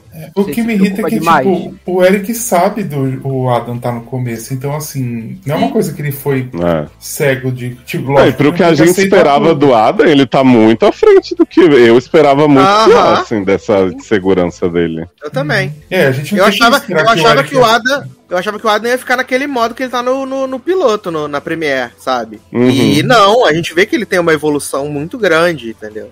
Sim. Eu sopro e falo assim: Eu não quero fazer sexo com você. Eu quero que você faça Você sexo. faça comigo. É muito engraçado Tadinho. os dois virando a bunda. que- que Ai, gente. Vai ele indo por baixo, outro por cima. Ai, ai, cara. Eu acho que a, a construção do Adam é a melhor da temporada de longe, Uhum. como o Zana falou no início, assim. Tipo, até essa coisa dele não gostar muito de falar, o, o negócio dele ser, ter ruim nos estudos, tipo, tudo da primeira temporada é mantido, Sim. só que ele vai crescendo muito, assim, tanto em, em aspirações dele, com a história de treinar a Madam, e, e desse amor que ele sente pelo Eric, dele fazer o poema bonitinho e tal. Até o negócio da amizade com o Rahim, apesar de eu desconfiar que vão forçar esse casal aí na próxima, né? Ah, e eu vou, vou passar o pano lindo. Uhum. É muito legal como ele assume a culpa pela história do cocô, que aliás, gente, vamos combinar aqui, ri muito da cena, Ai, muito boa. mas ninguém enfia uma meia pra tirar um cocô de um vaso entupido. Ele podia só sair dizendo, entupiu aqui, galera, não usa não. Não, é tipo o Padre Fábio que- tirando Menina. da lixeira o cocô. Quem vai se importar em ter entupido um, um vaso de Banheiro óleo? de ônibus. Porra, ninguém, mas eu adorei a, a sequência. Ai, gente, a família desesperada com cocô na... E eles falando francês e o Raí fingindo dando de louco. sim. Ah, ele falou pra gente ir embora e tal. Ele acha que me conhece, mas não conhece, não. Agora, o Leózio, assim, o que você falou aí da, né, do, do Adam, de que continuaram com, com tudo que ele. Com tudo que ele era, não, mas com as, as, as coisas que ele tinha. A família do Adam tem muito destaque nessa temporada, né? É, as coisas que ele tinha dificuldade, tipo, na primeira temporada, é, com os estudos e tal, de não saber falar, de não conseguir falar olhando pros outros, continuaram com isso, né, assim, nessa temporada. E, assim, o, o que eu achei interessante é que não, não, não- eles não resolveram, ah, vamos continuar, mas daqui a um, dois episódios ele já vai estar completamente diferente. Uhum. Não, vamos mudar ele do dia pra noite, É, né? ele Uhum. continua com esse problema. Tanto que ele acaba a temporada ainda com muito problema pra escrever, com problema nos estudos, que ele pergunta lá no meio da. no episódio 6, sei lá, no 5. No 6, ele pergunta pra professora como é que foi na redação. Ela fala: É, você tirou um D. Mostra que ele ainda não tá bom. E Uhum. ele consegue encontrar a grande paixão dele, que é na, na parte lá de treinamento de cachorro. Então, assim, E ele nem Sabe? ganha o prêmio, né? Ele ganha uma menção Não honrosa, ganha. que ele já fica feliz, mas não é. Uhum. É só assim, tipo, é baby steps mesmo, sabe? Ele tá aos Sim. poucos encontrando um caminho pra ele. É, e, eu, exatamente. e eu acho que o que fizeram com o Adam de, de- da construção da evolução, a Maeve parou no tempo, né? É a mesma personagem. É, porque a Maeve, primeira temporada essa, é só sofrendo com a família sendo escrota. Era com o irmão, depois com a mãe, depois com a mãe de novo. E é isso, assim. Até o negócio dela, dela peitar a Hope, né, a diretora, com o negócio de sexo, a diretora mandando ela cortar o cabelo, dizendo que ia conseguir o, o dinheiro pra ela. Eu achei que ela ia ter algum crescimento em relação a isso, sabe? De, tipo, ser mais ativa no negócio de tirar a Hope. Mas não, no fim foi só minha mãe sequestrou minha irmã. E no final ela só vai pra estudar pra não ficar com outros, porque a outra mandou, porque senão ele ia ficar lá com o homem. Exatamente. A meio icônica, viado. Aquela meio bode. perfeita. Aquela porra daquele bode a temporada inteira, gente. É, é muito bom, Não, cara. Ela Ela é cagando na casa do outro, tá no banheiro. Olha, eu preciso reclamar de duas coisas sérias nesse tempo. É uma coisa, na verdade, só, mas são duas cenas, né? Que é o jeito que tratam animais nessa série. Então, Hum, a cena mais problemática pra mim é a do gato morrendo com, com Gatinho. micro-ondas, porque assim. Não é só porque eu tenho gato, eu gosto de gato. Claro que isso influencia muito, mas é assim, é uma cena que não tem a menor graça pra mim. Ela é totalmente Não tem. desnecessária. E por mais que ela tenha né, a coisa do luto no final, de mostrar que o casal tava ali transando, não sei o que, e a mulher sentia falta do gato, eu acho que não tira o fato dessa cena bizarra, porque é uma cena feita totalmente em tom de comédia, com musiquinha de comédia, com coisa tremendo, e com micro-ondas esmagando um gato e mostrando sangue no chão, sabe? Eu Ah, acho que não tinha porquê. E a cena da a sequência que o Leandro gostou do começo, eu até entendo a graça que, que possa ter, mas aquele menino, primeiro, aquele menino ter tirado a roupa inteira pra medir o pau faz sentido. Não faz. E aí é uma sequência longuíssima com aquela música que eu odeio, que é Oh yeah, não aguento mais aquilo.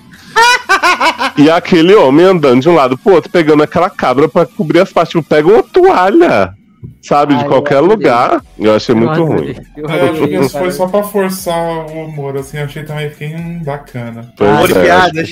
acho que tem cenas muito mais engraçadas com menos, sabe, na série. Ah, gente, as de cocô foram todas maravilhosas. Foram, foram muito Não, Aí outra me coisa que eu passando achei achou cara que tem forçado- várias xerequinhas, né, menino? Sim. Que são diferentes. Sabe o que, que eu achei forçado nesse episódio do Cocô? Tipo, eles estão lá no- na parada, no posto, né? Tentando O tamanho da tora que o Ryan faz, né? É, aí, tipo, eles estão lá fazendo tudo, tudo, aí a câmera vem passando, tem, tem dois alunos transando em cima da mesa, tipo. eu amei essa cena. viado. Tipo, eu, eu também, Aqueles- mas não faz sentido. Aqueles alunos tipo easter egg transando em todo lugar. Falei, gente, as pessoas nem aí pra aquilo, sabe? Como se fosse a parada Sim. mais normal. Ai, meu Deus. Uma coisa que eu achei muito legal, do, que eu acho que a Aimee se sacou bastante pelo plot dramático na temporada Muito. passada, que foi o negócio do ônibus. E eu senti que essa continuou, né? Então teve as conversas dela com a Jean sobre né, como ela não se sentia mais à vontade de fazer sexo. Mas eles deram uma freada pra não ser ela o centro dramático de novo, né? Então deixaram ela com o plot ali das vaginas, né? Dos, dos biscoitinhos de vagina. Achei legal, assim, porque ela manteve a essência dela, mas não ficou nisso. E eu acho que eles transferiram a parte dramática pra Lily, né? Com a questão da, da depressão Foi. por, por não querer acreditar em. Ali. Ah, Tadinha, né, cara? Cara, eu, eu acho- fico muito pena dela toda vez que a Bolsonaro aparecia pra arrasar essa garota. Sim. Sim. Eu fiquei, eu achei que a atriz mandou muito bem, assim, quando ela tira a maquiagem do cabelo, você pensa, gente, quem é essa pessoa? E você sente a tristeza no, né, no olhar dela, mas ao mesmo tempo eu fiquei assim, garota, tu tá meio velha pra ficar nessa de AET, né? Eu fiquei meio, julguei sim, confesso. Eu acho que Ah. eu fiquei um pouco assim quando ela, tipo, a Ola falava com ela, ela não escutava. Então eu acho que Uhum, rolou uma falta ali. No final elas até conversam disso e fica tudo bem. sim. Ah, não, e a Ola fala, menina, acho uma merda esse negócio de você ficar escrevendo como de É ficar transando como alien, acho um saco, garota. Cara, No começo, Não, a Ola, a Ola fala assim no começo, ah, a gente podia fazer normal de vez em quando, né? Não é tão legal assim pra mim. E aí a Lily fica putaça, depois a Ola começa a apelar também. Fica falando, ah, mas você ainda acredita nisso, não sei o que e tal. Tipo, aí começa É. a ficar meio foda. Não, eu acho que o grande problema ali, cara, foi o que a, a Hope fez com ela, com ela e com os outros dois, né? Com, com o, o Cal. Com o Cal e- Com o Cal, vamos falar assim. Com o. Cal. Com Cal Isso. e com. Qual foi? Com o Adam. Com o Adam. Né? Pô, aquilo ali, nossa, cara, eu fiquei com o coração partido. Aquela cena foi muito tensa, cena. né, menino? Foi, Foi um negócio assim.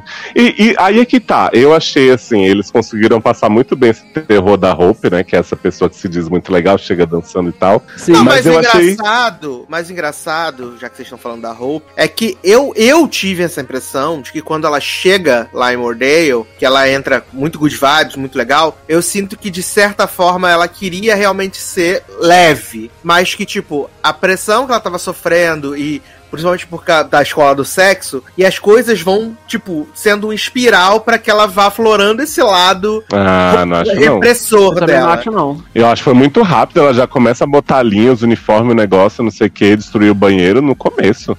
Ela já Mas é- ela tira mas o é- mas é do- se- mas é se- já de cara. Não, mas é sempre que, a- que acontece alguma situação no colégio, ela sente a necessidade de ser cada vez mais repressora. Ela vai aumentando o nível de repressão. Porque no começo, que todo mundo achou ela legalzona, show de bola e tal, tu pode ver que ela não botou limite nenhum. Mas no momento que começa o bode não sei o que, aí ela tá dando a entrevista, lá, tanto que ela tava de boa. Só que aí quando aparece o menino com o bode, no meio que ela tá dando a entrevista, aí ela começa a fechar os, os, a- as brechas, entendeu? É, eu acho que eles tentam. Então, eu acho Só que, que, a eles tentam passar. vamos, vamos assumir um negócio? Vamos assumir um negócio? Hum. Aquele colégio só tem jovem descontrolado. Aquelas crianças são descontroladas. Elas Sim. precisam realmente de um freio. sabe? Elas precisam. É, mas- elas, não, elas não são normais, não. Elas têm probleminha. Sim. Eu- É que eu acho que assim, eles tentam passar assim, essa noção de que ela está reagindo e que ela tem uma super pressão pra botar a escola no- nos, nos trilhos. Mas eu acho que a série fracassa muito em, em criar uma empatia da gente com ela. Assim, eu não compro aquele Uhum. plot de ah, eu não consegui engravidar, meu corpo não faz coisa. Foda-se, sabe? Tipo. Não, eu, não, eu tô um pouco me fudendo pro plot dela não poder engravidar. Achei até bonitinho lá a conversa dela com o Otis no final. Mas eu não criei nenhuma empatia com ela. Mas assim, Também não. Eu, eu entendi. Eu entendi ela querer botar ordem naquele coreto lá. Uhum. Apesar dela ter sido muito escrota, sabe? Transfóbica. É. Mas é porque ela é bolsominion, né? Ela é aquela pessoa que fala assim, ah, nossa geração sabia como se comportar, a ditadura que era bom, não sei o que, tipo. E sei lá, eu acho que a punição pra ela foi muito pouca. Por Também mais que acho. tenha aquele negócio do povo fazer a- o vídeo, não sei o que, eu achei que eles iam mostrar, olha aqui, essa diretora queridinha que vocês estão Aquele achando. áudio. Tá botando passar. placa em aluno. O áudio, exatamente. Olha aqui. Sabe, pra ela pelo menos ficar queimada no mercado de trabalho, alguma coisa assim. No fim, a mulher tá Sim, tipo, ah, é. vocês vão perder Cara, a escola, ó, né, seus fudidos? Ela tranca Cal na sala. Né? Uhum. Tranca, é cárcere privado aquilo ali. Ela pega lá depois. cárcere privado. Ela pega o- a, alguém pela orelha na sala lá do vídeo, quando tá o Oates, a Ruby e a. Ela pega alguém pela orelha, agora não lembro quem. Uhum, é a Ruby. cabelo, a Ruby, né? Gente, Ruby que come ela mulher- na porrada maravilhosamente Porra, bem. É, a, parada, a parada da placa, não é possível que nenhum aluno iria Filmou, né? de hoje pegar o É, não, e qualquer- filmar aquilo ali. Toda, todas aquelas, aquela, aqueles excessos que ela faz na, na vida real não, não, não tinha como, gente, pelo amor de Deus. Ela se Uhum. passa muito. Ela e se cadê passa os pais demais. desses alunos, sabe? Pra poder. Exato, falar. cagaram. É, o pai do Adam tava aprendendo que na verdade ele quer ser Masterchef, né, menino? Aí, É. Ai, O gente, é eu- falou que não sabia cozinhar, né? E agora cozinha tudo. Eu acho que Hum. tinha como, como fechar essa temporada tão bonitinho também com o pai do Adam indo falar com ele, assim, meio que os dois desconcertados.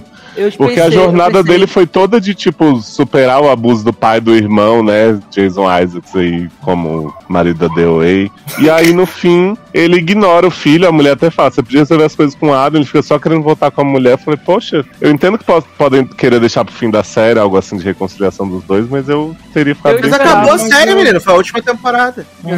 Foi, sim. Mas então, eu entendi, eu entendi esse plot, tipo assim, eles vão aos poucos. O cara primeiro ele tá querendo voltar com a mulher, não quer a família, ele quer a mulher pra não deixar perder. E aí o Uhum. Adam tem aquela decepção e fala pra ele, não conta pro pai, e a mulher na hora, tipo, pensou. Ele é toda assim Exato. por causa do Tanto pai. que ela, tanto que ela desistiu, né, do, É. do, do jantar, depois que o Adam fala que, pra Sim. não falar que ele perdeu. Uhum, eu acho que isso foi muito bem feito, assim, tipo, eu acho que eles vão voltar, ele vai, tipo, ficar, conhecer o filho, aceitar tudo, respeitar ele por ele ser bi, né?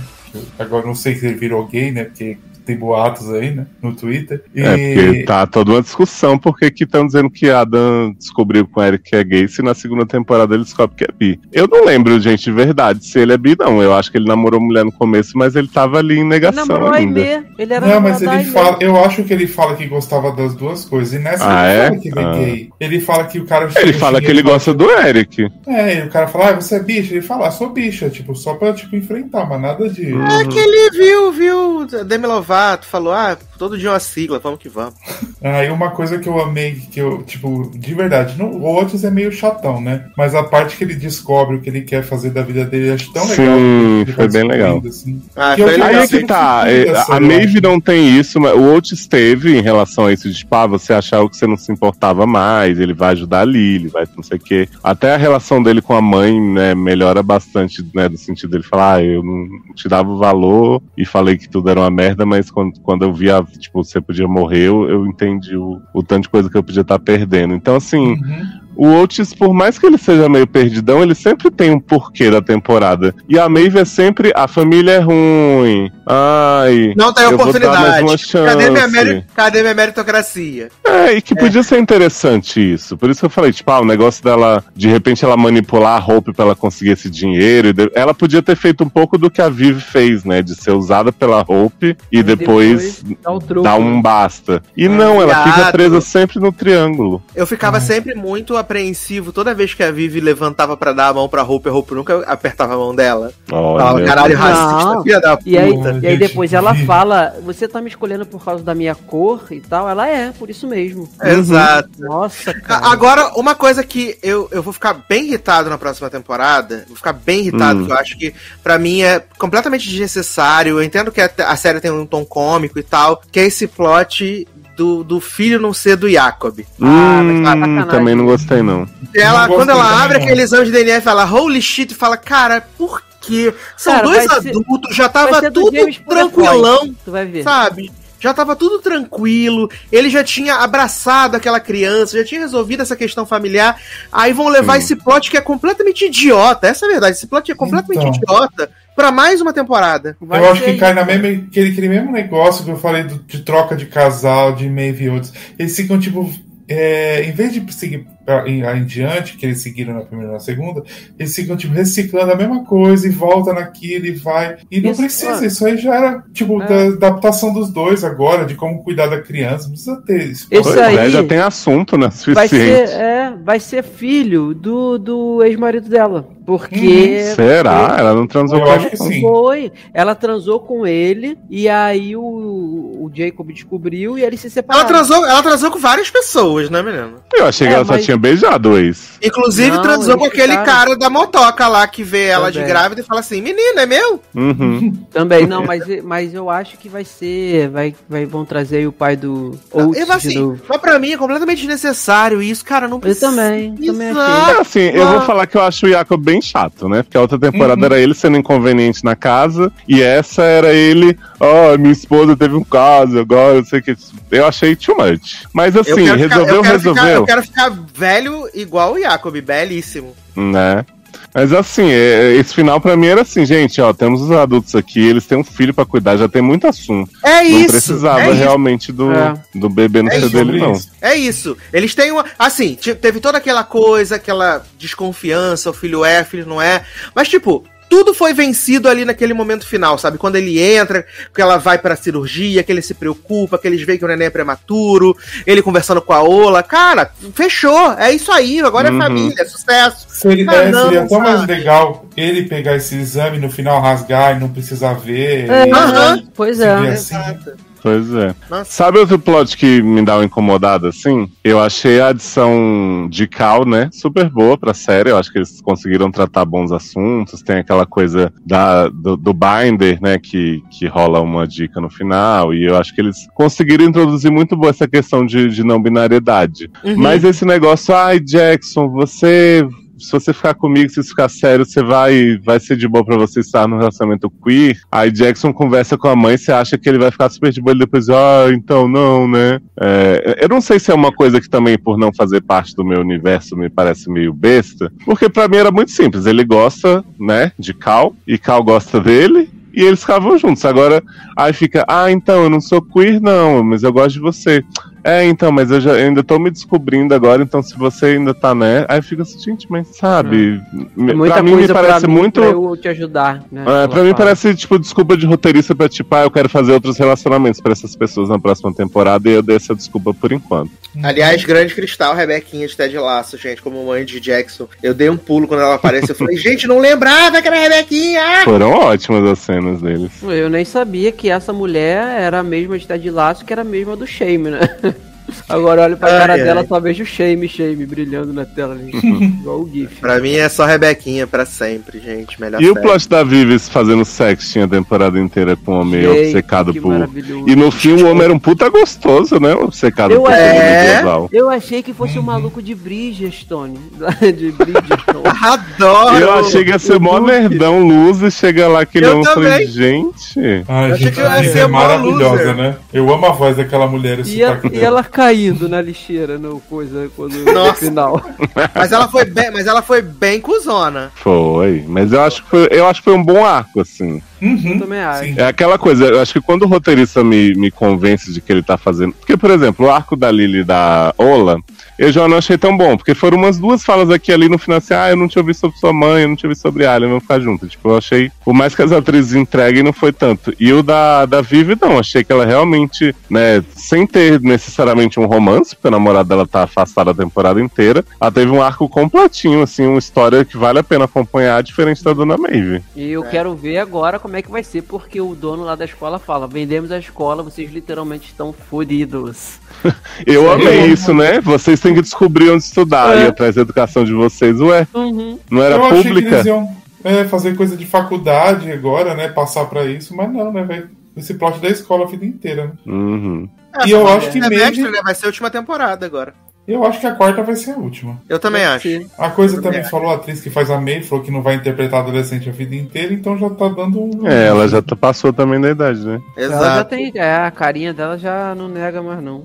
É, quem tá com a cara inchada nessa temporada é o Asa Butterfield, que ele deu uma, uma engordada nessa temporada. Ah, mas eu cheguei ele tá em sua melhor forma, inclusive o bigodinho teria mantido. Meu Deus, que horror aquele Achei bigode. maravilhoso. Achei aqui. horrível também. Que horror bigode. Eu achei horrível porque eu lembro da, de quando eu tinha 15 anos, né? Que eu comecei a ter bigode. E aí falaram pra mim assim: não raspa nunca, porque se raspar vai engrossar. Aí você Ah, imagina. tá. Não, aí eu fiquei 15, 16. ah, na verdade começou a aparecer com 13. Eu fiquei, sei lá, até os meus 16 anos com o mesmo bigode sendo raspar. Deus. Então, Imagina, Leandro, de bigode e sem Não, cueca. Então, aí você imagina o- bigode era um bigode escuro, porque né, o pelo só ia crescendo e não era pelo duro, era pelo liso. Então era parecia bigode de criança, Que mas já com gracinha. 16 anos Que e muito cheio. delícia, hein? E aí, eu tava namorando quando eu tirei, eu resolvi tirar, falei, ah, vou tirar essa merda. E aí, eu, no dia seguinte, eu apareci com aquela mancha branca embaixo do nariz, né? nossa, cara, e todo mundo, nossa, caiu em cima de mim, minha namorada. Caraca, cara, ela foi a primeira a ser quase me bater quando viu aquilo. E depois disso, nunca mais eu deixei. Aí eu Achei que ia falar, nunca mais namorei. Também, também, nunca mais namorei, sério. também, também. Foi minha primeira e única namorada. Então, assim, é, eu acho ridículo, cara, porque eu lembro de mim. Tanto que todas as minhas fotos dessa época que eu tinha bigode, eu rasguei todas, porque eram, era muito ridículo, cara. Eu tinha vergonha de verdade daquilo ali. Ai, ai. Ai, Mas- ai. Pra gente, dar, pra gente datar o programa, né, menino? Lisiane, primeira eliminada da Fazenda. Hum. Nem vai poder fazer barraco. Mas compensação, Lari Botina, Lari de, a ladra de pulseiras está chegando. Vamos que vamos. Ai, gente, que maravilha. Mas, então, animados aí pra última temporada de Sex Education. Acho que vai ser a última, a quarta. É, é, Falta- assim, gente. Falta um semestre. Eu sei que a gente falou no comecinho, mas assim, reforço que, né, assim como os anos, eu acho que a, a segunda é bem melhor. Fico na dúvida entre da primeira e essa ainda, que eu acho que a primeira tem uns, uns vacilos também, mas gosto da série em geral. Agora, a duração está muito, muito, muito exagerada. Tipo, Uhum. eu sei que a série sempre foi uns 50 minutos, mas tem uns três episódios dessa temporada de uma hora. Tem uns de 58, tem uns, sabe, 59. Eu fico assim, cara, n- 59. não precisa. Eu entendo que a série tem muito personagem, ela tá sempre adicionando mais, mas assim, pra mim, né, eles poderiam ter, ter mapeado essa temporada com 10 episódios de 40 minutos. E aí podia ter 40 e poucos, 40 e muitos, mas assim, 8 de uma hora é foda.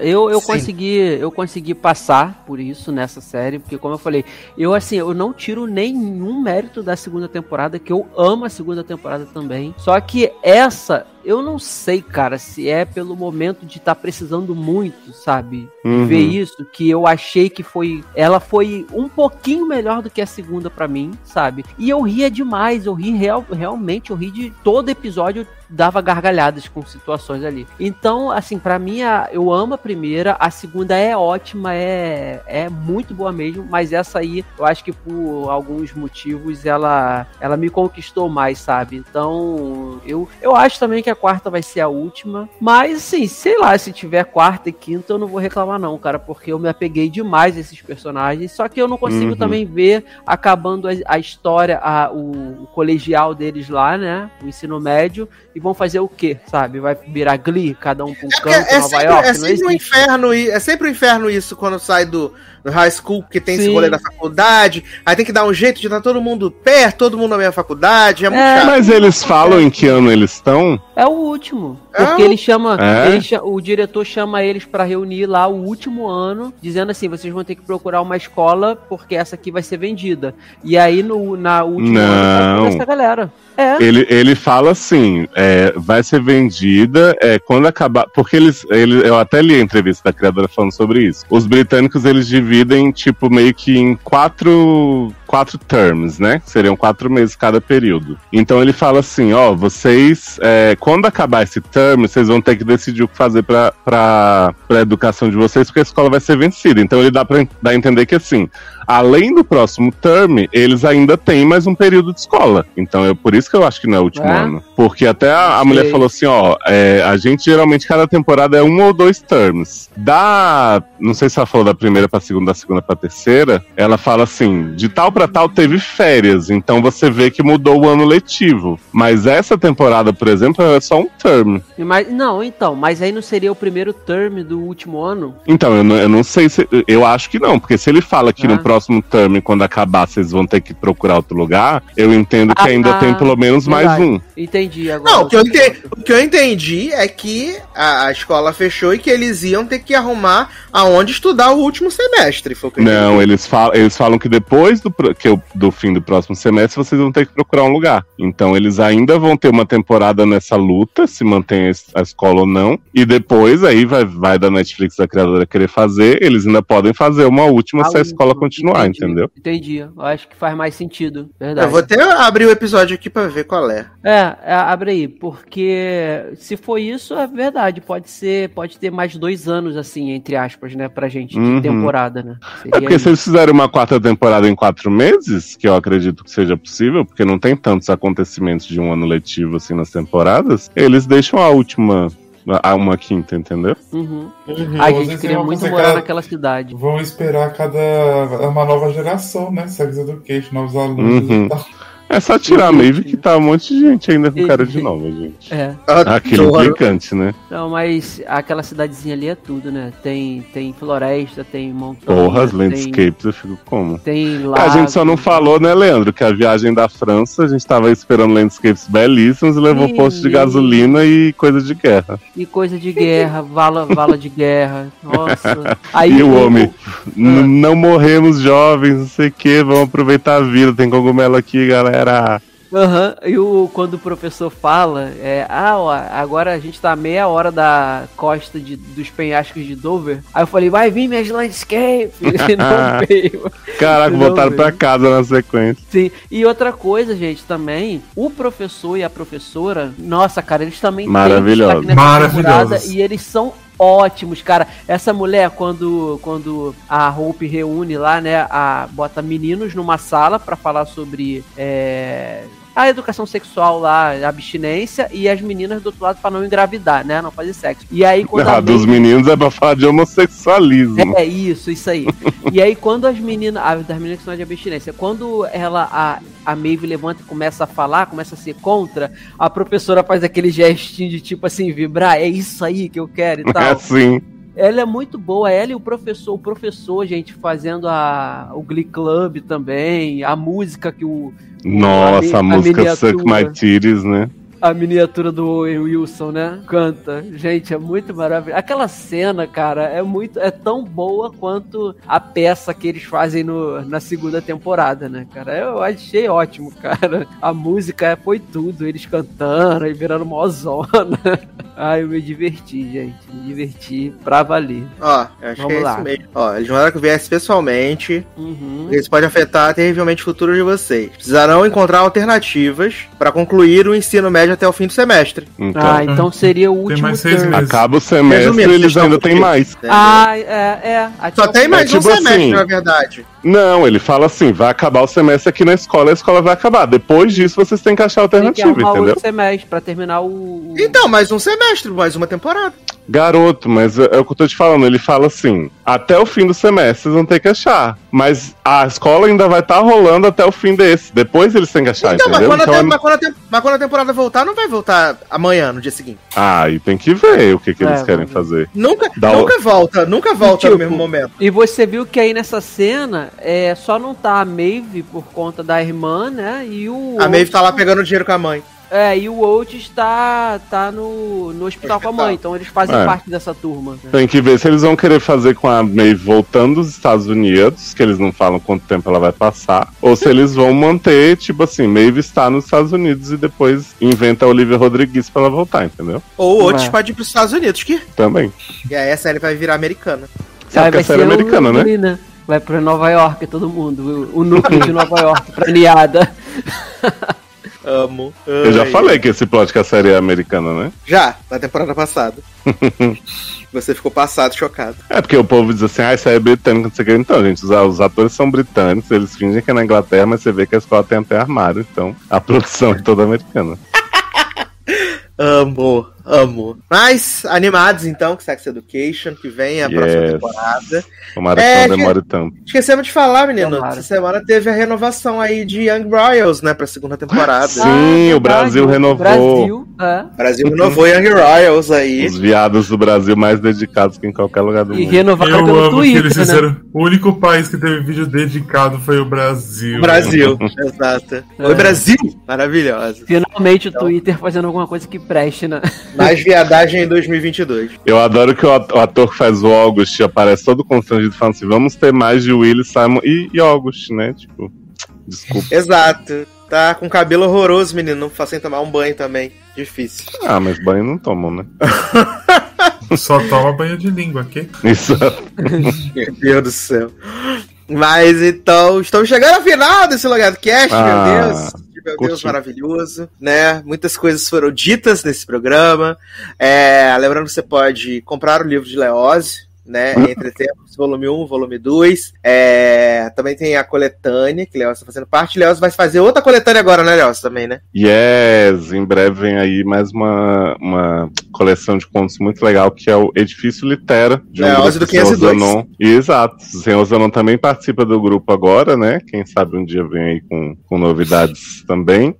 E aí teremos aí, não tenho a data certa ainda, mas teremos bastante material nos próximos dias, nos Instagrams da vida, no Twitter, sobre esse, essa coleção aí, que é tudo se passa no mesmo prédio, né? Então tem personagens que se encontram, muitas confusões. E é aquele prédio que é tudo puto e viado, né? Paraíso GLS. Adoro! Vai ser Ah, então é igual o only- Logado Cast, né? Vai ser o Only Gays in, in the Building, né? Sim, só quem não é GLS é Dona Zuleika, que é a fofoqueira, que já tem aí prints rolando, né? Vocês vão descobrir logo a personalidade dessa moça. Adoro. Tem que ser Dona Vilma pra interpretar a Zuleika, então. Zuleika é loira. Então pode ser a Ciba Labanian. Boa, acho que combina. Guilherme Anderson. Adoro! Margaret Thatcher. Mas aí você já pode comprar os livros já estão publicados na dona Amazon. E Entre Tempos Volume 1 você também pode comprar em versão física na dona Wiclap, menino. Maravilhoso. Olha. Posso dar um recado exclusivo aqui? Por favor. Livro 2 também já está disponível, né? O Físico quê? na Wiclap, sim. E caso vocês queiram comprar a cópiazinha autografada com dedicatória e tudo, estou com uma, né, uma pequena tiragem em minha posse. Vende DM que aí a gente vê, de repente, se quiser comprar os dois juntos, faça aí um precinho camarada, diferente da Wiclap e tal. Vamos conversar sobre essa, essa venda casada. Se quiser comprar só dois também, ou só um, que seja, fala comigo. Amor!